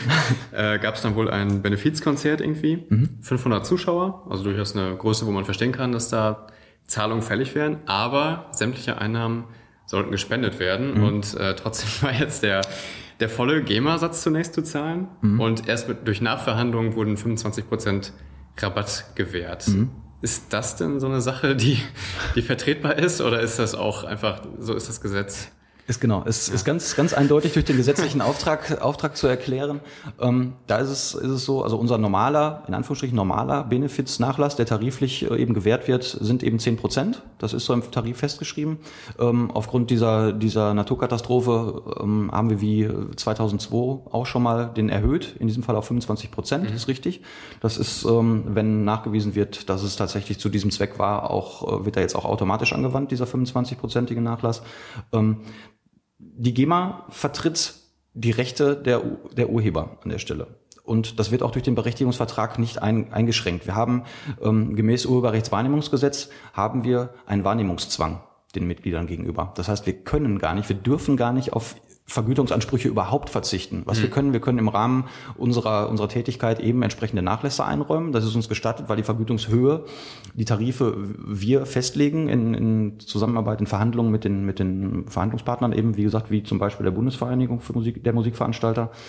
Ähm, aber wir können nicht gänzlich darauf verzichten. Das ist auch in den Berechtigungsverträgen mit den Urhebern so geregelt. Wir haben, das kann jeder einzelne Urheber könnte das machen, aber nicht, wenn er Mitglied der GEMA bzw. einer Verwertungsgesellschaft ist. Komplett wird eine Verwertungsgesellschaft nie auf die Ansprüche verzichten dürfen, weil ansonsten wahrscheinlich auch die Mitglieder hier oder da wenn, je nachdem, wir, wir können ja dann, könnten ja dann im Grunde genommen entscheiden, wo wir es machen und wo wir es nicht tun. Da würden wahrscheinlich das ein oder andere Mal die Mitglieder mit Sicherheit äh, auch etwas ungehalten reagieren, weil wir unserem Auftrag gar nicht vernünftig nachkommen. Und das DPMA wahrscheinlich auch, weil eben, wie gesagt, der Abschluss, äh, der Wahrnehmungszwang an der Stelle das, äh, nicht erfüllt ist. Äh, was war DPMA? Äh, Deutsche Patent- und Markenamt. Ah, okay. Na, ja. Entschuldigung. ja, ich, ich bin mir so drin, dass ich das jetzt alles ja. bekommen würde. Genau. Okay, ähm, dann nochmal ein anderer Punkt. Ähm, es gibt ja so eine Abgabe pauschal mhm. auf ähm, Datenträger, also zum Beispiel Festplatten, USB-Sticks, Speicherkarten, wissen ganz viele nicht. Mhm. Ähm, das heißt, wenn ich jetzt eine Speicherkarte für meine Digitalkamera kaufe, dann bezahle ich ja mitunter, je nachdem wie viel ähm, Speicherplatz, 1,95 Euro zum Beispiel für eine Speicherkarte ja. mit. Mhm. Einfach für den Fall, dass ich Musikdateien darauf kopieren könnte. Jein. Ganz klares Jein.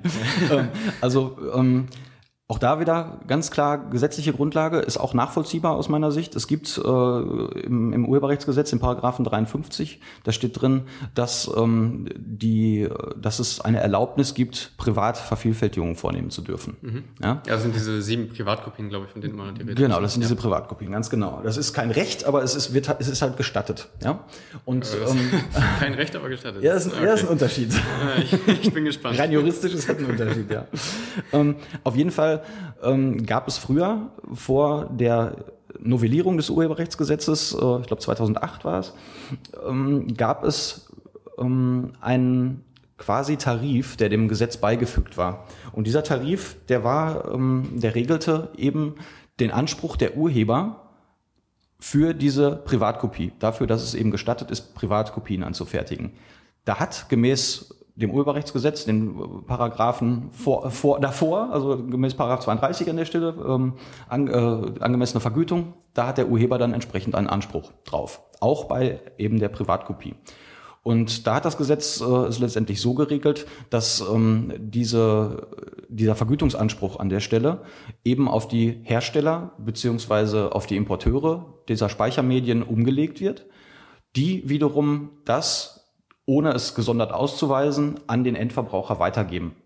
Ja, und das da landet es entsprechend dann, dann wieder beim Endverbraucher. Derjenige, der also diese privaten Vervielfältigungen vornimmt, der, dem wird es dann letztendlich in Rechnung gestellt, mitberechnet eben auf den, auf den Kaufpreis des, des, des entsprechenden Mediums an der Stelle. Es ist aber, deswegen sagte ich Jein, äh, nicht nur die GEMA, die dann Anspruch hat. Die GEMA selbst berechnet diese Ansprüche auch nicht. Das, da gibt es extra eine, eine Gesellschaft für, die allerdings bei der GEMA angesiedelt ist. Das ist die ZPÜ, die Zentralstelle für private Überspielungsrechte. Und da ist nicht nur die GEMA äh, organisiert, sondern äh, die hat insgesamt, ich glaube, acht Gesellschafter. Da ist zum Beispiel auch die VG Wort, die wir eingangs ja auch erwähnten, äh, mit Gesellschafter. Da ist die GÜFA ähm, für, für Filmverwertungsrechte, ist da Mitglied. Alle kriege ich jetzt, glaube ich, nicht zusammen. ist, glaube ich, auch nicht unbedingt erforderlich. aber es, auf jeden Fall alles, was es an, an geistigem Eigentum gibt, was im Urheberrechtsgesetz geregelt ist, hatten wir ja gesagt, da gibt es eine Verwertungsgesellschaft für. Und all das kann ja im Grunde genommen irgendwie auch auf den Datenträger äh, vervielfältigt werden. Und die sind da auch letztendlich alle daran beteiligt an dieser ZPÜ. Also auch Bilder können vervielfältigt werden, Texte können vervielfältigt werden.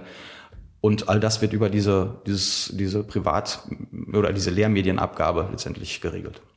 Also es findet wirklich niemand merkwürdig, dass ich für CD-Rohlinge bezahlen muss, auch wenn ich meine Datenbackups darauf mache oder Speicherkarten nicht in die Fotokamera einlege? Das ist natürlich eine Mischkalkulation. Ja. Ähm, da gibt's auch, ähm, das ist auch der Grund, warum irgendwann mal diese Tarife, diese gesetzlichen Tarife ähm, entfallen sind, eben bei dem, bei dieser, bei dieser Novellierung, bei dem sogenannten COP 2 des Urheberrechtsgesetzes. Da wurde diese, die wurden diese Tarife rausgenommen und den Gesellschaften, die in der ZPÜ eben zusammen organisiert sind, äh, quasi auferlegt, selbst Tarife auszuhandeln.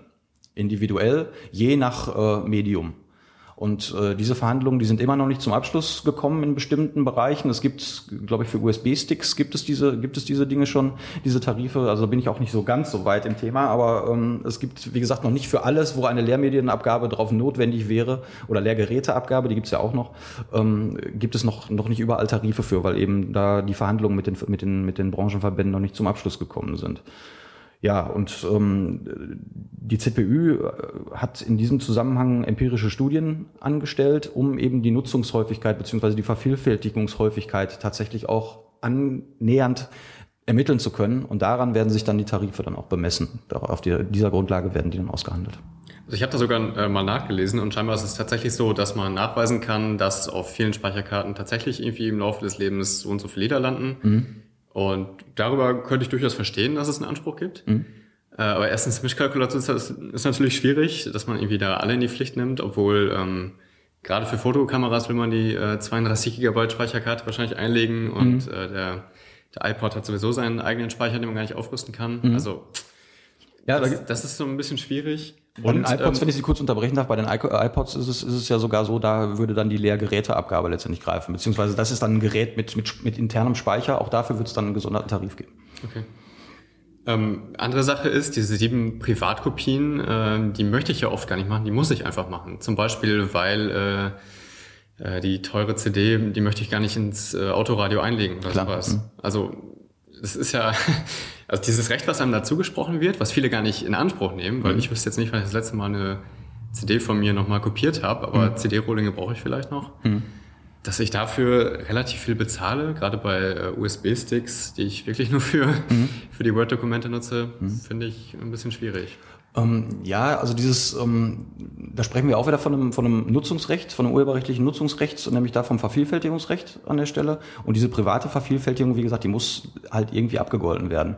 Und nochmal, bei diesen, ähm, gerade jetzt zum Beispiel USB-Sticks als Beispiel, ähm, diesen Tarifen liegen jetzt diese empirischen Studien zugrunde und diese Tarife sind dann auch schon ausgehandelt worden mhm. mit den Branchenverbänden. Das heißt, die Branchenverbände haben quasi in den Verhandlungen anerkannt, dass dieser Anteil, der da berechnet wird als Tarif, tatsächlich dem entspricht wahrscheinlich in, durch diese repräsentativen Maßnahmen, ähm, wie die Nutzung stattfindet und dass das wirklich auch die angemessene Vergütung da an der Stelle ist, die der Urheber dann einfordern kann. Okay, ähm, gibt es denn noch andere aktuelle Themen, die so auf der Tagesordnung stehen? Also ich weiß nicht, was, was beschäftigt die GEMA aktuell noch? Ja, also zum einen, zum einen sind wir, ähm, ähm, haben wir verschiedene Projekte, interne Projekte laufen, äh, aber auch mit ausländischen Schwestergesellschaften. Ähm, da geht es momentan in großem Stil darum, äh, eine, eine ähm, Datenbank aufzubauen mit, äh, mit Repertoire, die gemeinsam von mehreren Verwertungsgesellschaften genutzt werden kann. Also das ist zum Beispiel intern ein ganz großes Thema, weniger der Bezirksdirektionen als mehr der mhm. Generaldirektionen ja. äh, äh, und auch unserem Vorstand selbstverständlich, der ist da stark involviert. Ähm, ja, dann gibt's äh, im Bereich der Bezirksdirektion gibt's auch das Thema ähm, Vervielfältigung für öffentliche, zur öffentlichen, zum Zweck, langsam, Vervielfältigung zum Zweck der öffentlichen Wiedergabe. Ähm, das ist diese Sache, warum äh, eben die DJs äh, zum Teil Sturm gegen die GEMA gelaufen sind. Da haben wir allerdings echt einen ganz guten Verhandlungspartner mit im Boot auf, von der, auf der anderen Seite, nämlich den Berufsverband äh, Disc-Jockey in Deutschland. Ähm, die, da sind tatsächlich die beruflich tätigen Disc-Jockeys äh, organisiert, die mit am Verhandlungstisch saßen, als dieser Tarif VRÖ, den es im Übrigen schon mehrere Jahre gibt, aber der jetzt angepasst wurde, mhm. Als diese Anpassungen verhandelt wurden. Und ähm, mit dem Präsidenten habe ich persönlich auch schon äh, zwei oder drei Veranstaltungen, jetzt äh, Informationsveranstaltungen zu diesem Tarif äh, gemacht. Und eigentlich entspricht das im Wesentlichen dieser Ansatz dem, was, was er eigentlich, also dieser, dieser Präsident, Dirk Wöhler heißt er übrigens, was der Dirk Wöhler ähm, schon vor Jahren eigentlich gesagt hat. Er hat nämlich gesagt, ähm, wenn CDs oder MP3s, äh, in welchem Format auch immer, ähm, ähm, vervielfältigt werden, können wir eigentlich kaum anders, als, als das illegal zu tun eigentlich. Und wir möchten eigentlich ganz gerne als Verband eine Pauschale zahlen, um unsere DJs quasi aus dieser Illegalität rauszuholen. Das war immer so sein Credo. Und ähm, Ihm wäre es natürlich lieber gewesen, wenn er jetzt eine Pauschale als Verband hätte zahlen können und das quasi auf die Mitgliedsbeiträge für seine Verbandsmitglieder hätte umlegen können. Ähm, das war uns aber ein bisschen zu wenig, weil wir dann ähm, alle DJs, die nicht in dem Verband organisiert sind, und das ist eine weitaus größere Anzahl als die, die, mhm. die organisiert sind, ähm, weil die dann eben nicht äh, keine Vergütung zahlen würden. Früher war es so, dass das ist auch im Zuge dieser Tarifreform passiert. Früher war es so, dass das Vervielfältigungsrecht mit einem Zuschlag auf den Wiedergabetarif berechnet wurde. Ähm, die Diskotheken hatten da ähm, sogar einen, ähm, ich will es mal Sondertarif nennen, äh, der da angewandt wurde, nämlich 30 Prozent nur bei einem Pauschalvertrag statt 50 Prozent. Das ist inzwischen weggefallen, dieser, dieser Vervielfältigungszuschlag, diesen Tarif gibt es nicht mehr, wurde durch den Tarif eben diesen VRÖ, wie er heißt, ersetzt. Ähm, und zwar deswegen, weil wir gesagt haben, eigentlich sind ja die, sind ja die Diskotheken, zum Beispiel die Diskotheken, nicht diejenigen, die selbst vervielfältigen. Aber das Vervielfältigungsrecht wird ja von demjenigen genutzt, der tatsächlich die Vervielfältigungsstücke an, anfertigt. Das heißt, eigentlich müssen wir auch da lizenzieren. Ja, okay. Das ist auch hier wieder die rechtliche Grundlage. Ja. Und äh, wenn man, wenn man, wenn man ganz, äh, ganz strikt das Ganze betrachtet, ist es eigentlich äh, über die letzten Jahre hinweg nicht ganz korrekt gemacht worden. Aber wir mhm. hatten damals eben auch, auch, auch rein, rein technisch überhaupt noch nicht die Möglichkeiten, eben auch sowas, sowas nachvollziehen zu können. Da muss man einfach letztendlich auch sagen. Ähm, dadurch ist eigentlich jetzt äh, die logische Konsequenz, dass wir diesen VRÖ letztendlich äh, jetzt, jetzt da zur Anwendung bringen bei der Vervielfältigung von, zum Zwecke der öffentlichen Wiedergabe, eben auch bei DJs, weil die diejenigen sind, die vervielfältigen. Ja, und das ist eben äh, vielen dieser DJs nicht klar. Und die sehen jetzt einfach, die müssen jetzt bezahlen für irgendwas, was sie früher nicht mussten. Allerdings äh, möchte ich da jedem DJ äh, natürlich auch auf den, äh, auf den Weg mitgeben, momentan zahlen die Diskothekenbetreiber dadurch erstmal weniger, ne? weil die diesen Vervielfältigungszuschlag letztendlich gar nicht mehr haben. Da könnte man also möglicherweise dann was an der Gage tun. okay, guter Tipp, nehmen wir auf jeden Fall mit. Ähm, um was für Beträge geht's denn da überhaupt? Also geht's jetzt um 50, 100 oder 500 Euro im Monat? Also es gibt, dann, es gibt dann natürlich besondere Berechnungsbeispiele auch. Das ist natürlich ganz interessant. Also gerade für diese Berufs... Achtung, nicht repräsentativ verstanden. Nein, wir nehmen das mal als gute Beispiele an auf jeden Fall. ja, ich möchte es jetzt auch gar nicht so ausschmücken. Also wir haben es ja, ja, wir haben so, also jedes jedes vervielfältigte Werk, also um, ähm, jedes Vervielfältigungsstück eines Werkes kostet äh, 13 Cent. Ja, also für jede vorgenommene Vervielfältigung eines Werks. Ähm, also dieses Berechnungsbeispiel, ich, ich kann es jetzt auch gar nicht in Zahlen wirklich, wirklich äh, ausdrücken, aber da ist letztendlich bei rausgekommen, ähm, in Zusammenarbeit im Übrigen mit dem, mit dem BVD, mit dem Berufsverband der Discjockeys, ähm, dass man da bei einem, wenn man einen normalen DJ-Alltag als Berufs-DJ hat, bei 52 Veranstaltungen im Jahr, davon sind wir, glaube ich, ausgegangen, wenn ich das richtig in Erinnerung habe, ähm, ich glaube, irgendwie knapp 170 Euro oder so bezahlt. Also es ist eigentlich, eigentlich zu vernachlässigen. Was heißt also, 170 pro Jahr, oder? 170 Euro pro Jahr. Hm? Ja, okay, da, da lohnt ja fast der ganze Aufwand nicht, darüber zu sprechen. also, Stimmt. Das, ähm, das schockt mich jetzt auch ein bisschen. Ja, also, es sind also ich hatte da viel schlimmere Summen erwartet. Jetzt. Nein, um Gottes Willen, nein, nein. Ja. Also man hat auch die Möglichkeit, wenn man es nicht, nicht äh, einzeln nachweisen möchte, ähm, die Möglichkeit, das ganze, das ganze pauschal zu regeln. Für 500 äh, Vervielfältigungsstücke im Jahr zahlt man derzeit 50 Euro. Das heißt, je breiter ich mein Angebot aufstelle als DJ, wenn ich verschiedene Sachen spielen möchte, muss ich ja wahrscheinlich mehr Kopien machen. Also der ja. Party-DJ zahlt wahrscheinlich mehr als der Techno-DJ dann. Kann man das so ja, sagen? Mit Sicherheit, ja. Mit Sicherheit ist das so, ja. Mhm. Okay, also wie, wie äh, repräsentativ das Beispiel jetzt ist, muss man dann mal im Einzelnen schauen. Aber okay, jetzt haben wir mal eine Zahl gehört. Ja, wie gesagt, also dann man kann auf jeden Fall die die die Pauschalbeträge kann man sich äh, kann man sich auf jeden Fall ähm, da mal anschauen. Wie gesagt, es sind äh, pauschal momentan 500 Werke, 50 Euro.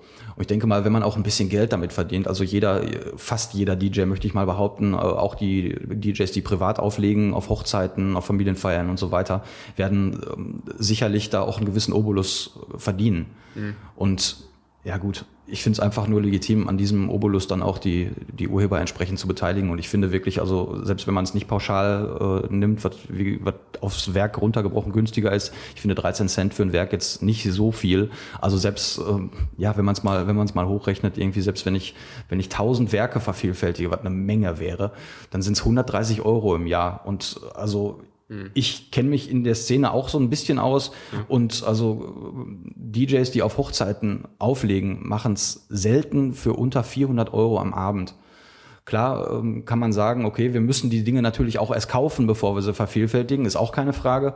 Äh, aber ich finde trotz allem diese, diese Beträge sind echt für, für, für jemanden, der es der diese Rechte erwerben muss, eigentlich doch, doch recht, recht klein und recht überschaubar. Zumal man momentan jetzt noch die Möglichkeit hat, bis zum 31.12. dieses Jahres, ähm, die Werke, die man ähm, vor dem 31.3., genau, vor dem 31.3. erworben hat, kann man komplett sein gesamtes Repertoire ähm, mit 125 Euro nachlizenzieren. Also egal wie viel Datenträger, egal wie viel Werke ich da habe äh, und wenn ich mir da 35 äh, Festplatten mit vollgepackt habe, mit, mit immer dem gleichen Repertoire, könnte ich mit 125 Euro noch bis zum 31.12. lizenzieren.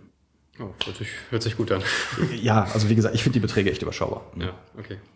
Ja, ähm, gibt es noch andere Themen? Also ich weiß nicht, ob wir das YouTube-Ding hier nochmal ansprechen wollen. Ist auch so ausgenudelt irgendwie, aber vielleicht ja. kann man da einfach mal ganz kurz sagen, hm. warum schaffen es die anderen Länder und warum Deutschland bzw. die GEMA nicht? Also sind die Preisvorstellungen so unterschiedlich oder hat das einen anderen ja, Hintergrund? Das, das denke ich, ist, ist tatsächlich, tatsächlich äh, das eine.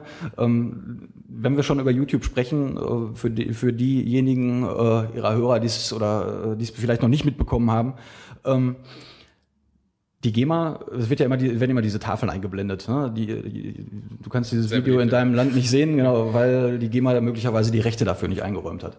Das ist richtig, das stimmt. Wir haben die Rechte dafür nicht eingeräumt, weil es bisher keine vertragliche Regelung mit YouTube gibt. Jedoch sind wir für diese Tafeln nicht verantwortlich und hat die GEMA auch inzwischen eine einstweilige Verfügung versucht, gegen zu erwirken. Ähm, soweit ich weiß, gibt es da noch keine Entscheidung drüber. Aber ähm, definitiv werden diese Tafeln von YouTube selbst geschaltet.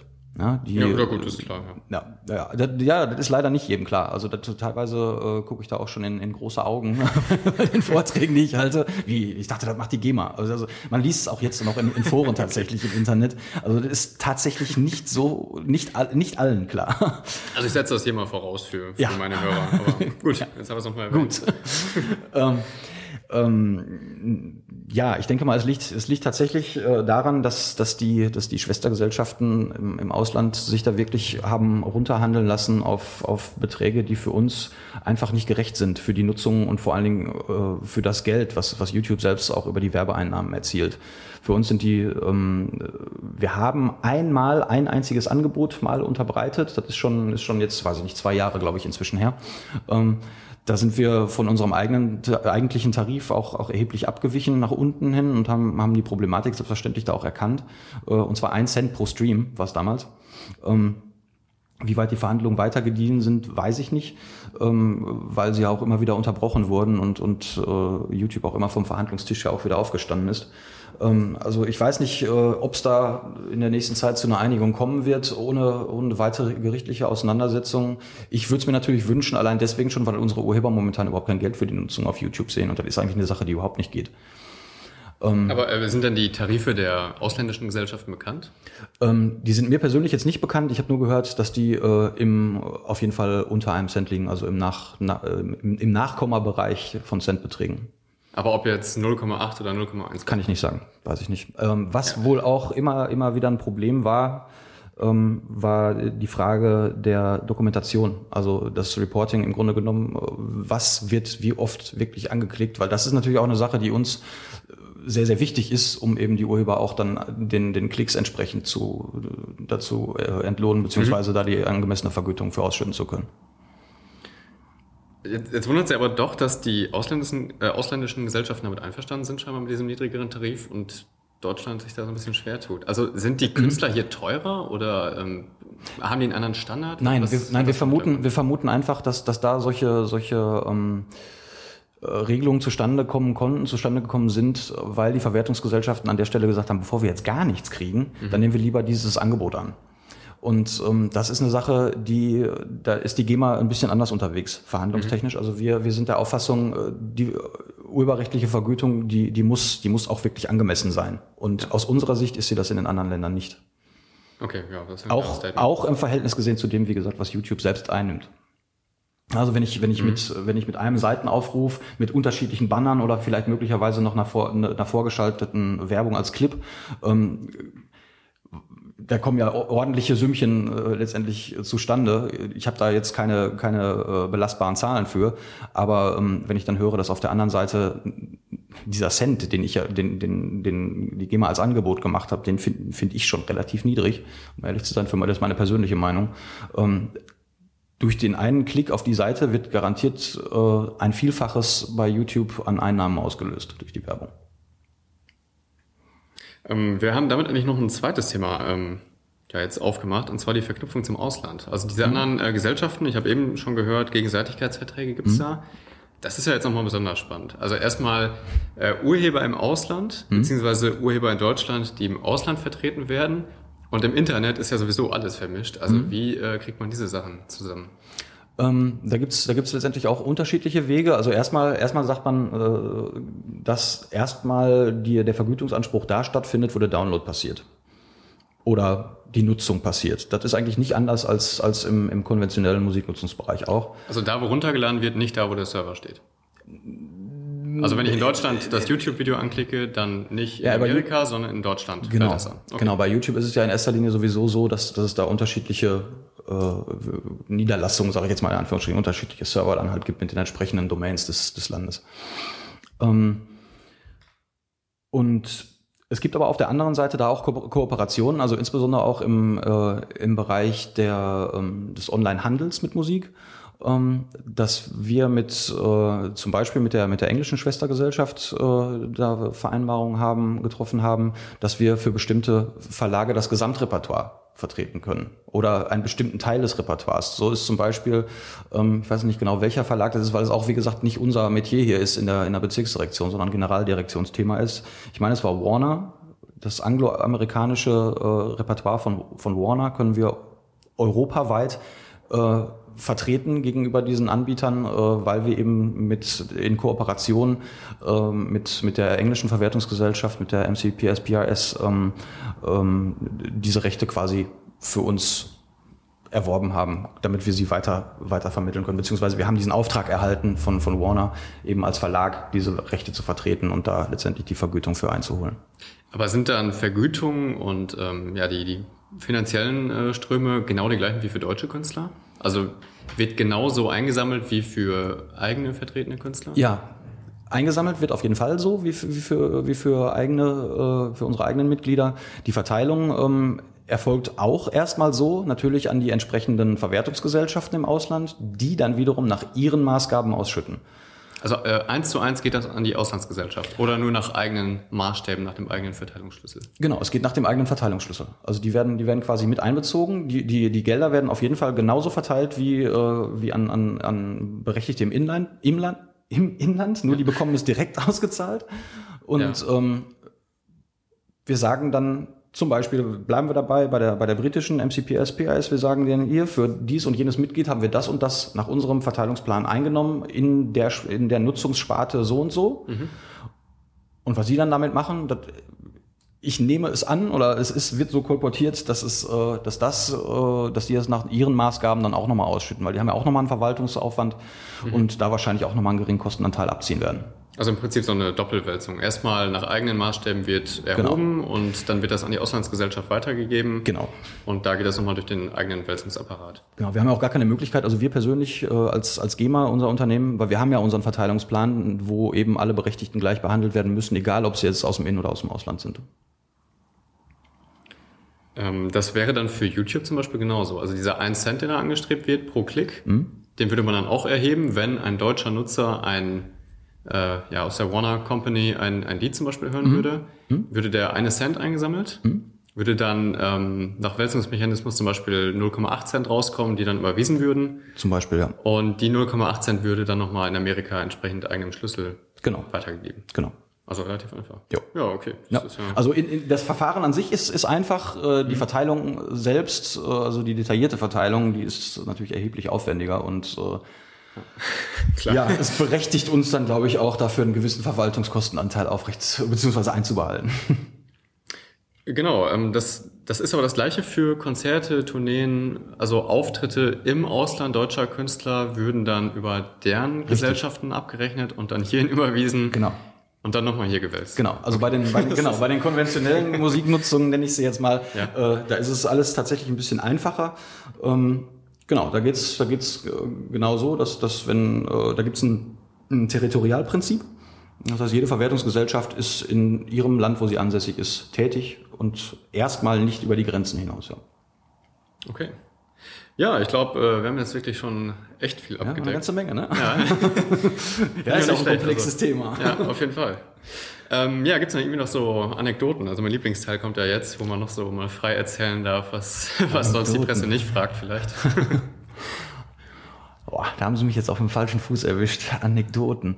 Also Alles geheim wahrscheinlich. Die meisten noch nicht mal. Also mir fällt noch nicht mal spontan irgendwas ein. Also Anekdoten finde ich, die kommen halt immer sehr spontan äh, bei, bei Vorträgen tatsächlich auch vor, wenn ich den, den direkten Kontakt dann auch zu den zu den zu den Leuten habe und und äh, die mir dann auch bestimmte Fragen stellen. Natürlich sind immer wieder immer wieder die gleichen Fragen dabei. Also wie gesagt, diese Kindergartenfrage, die gehört schon zu den Top zu den Top drei.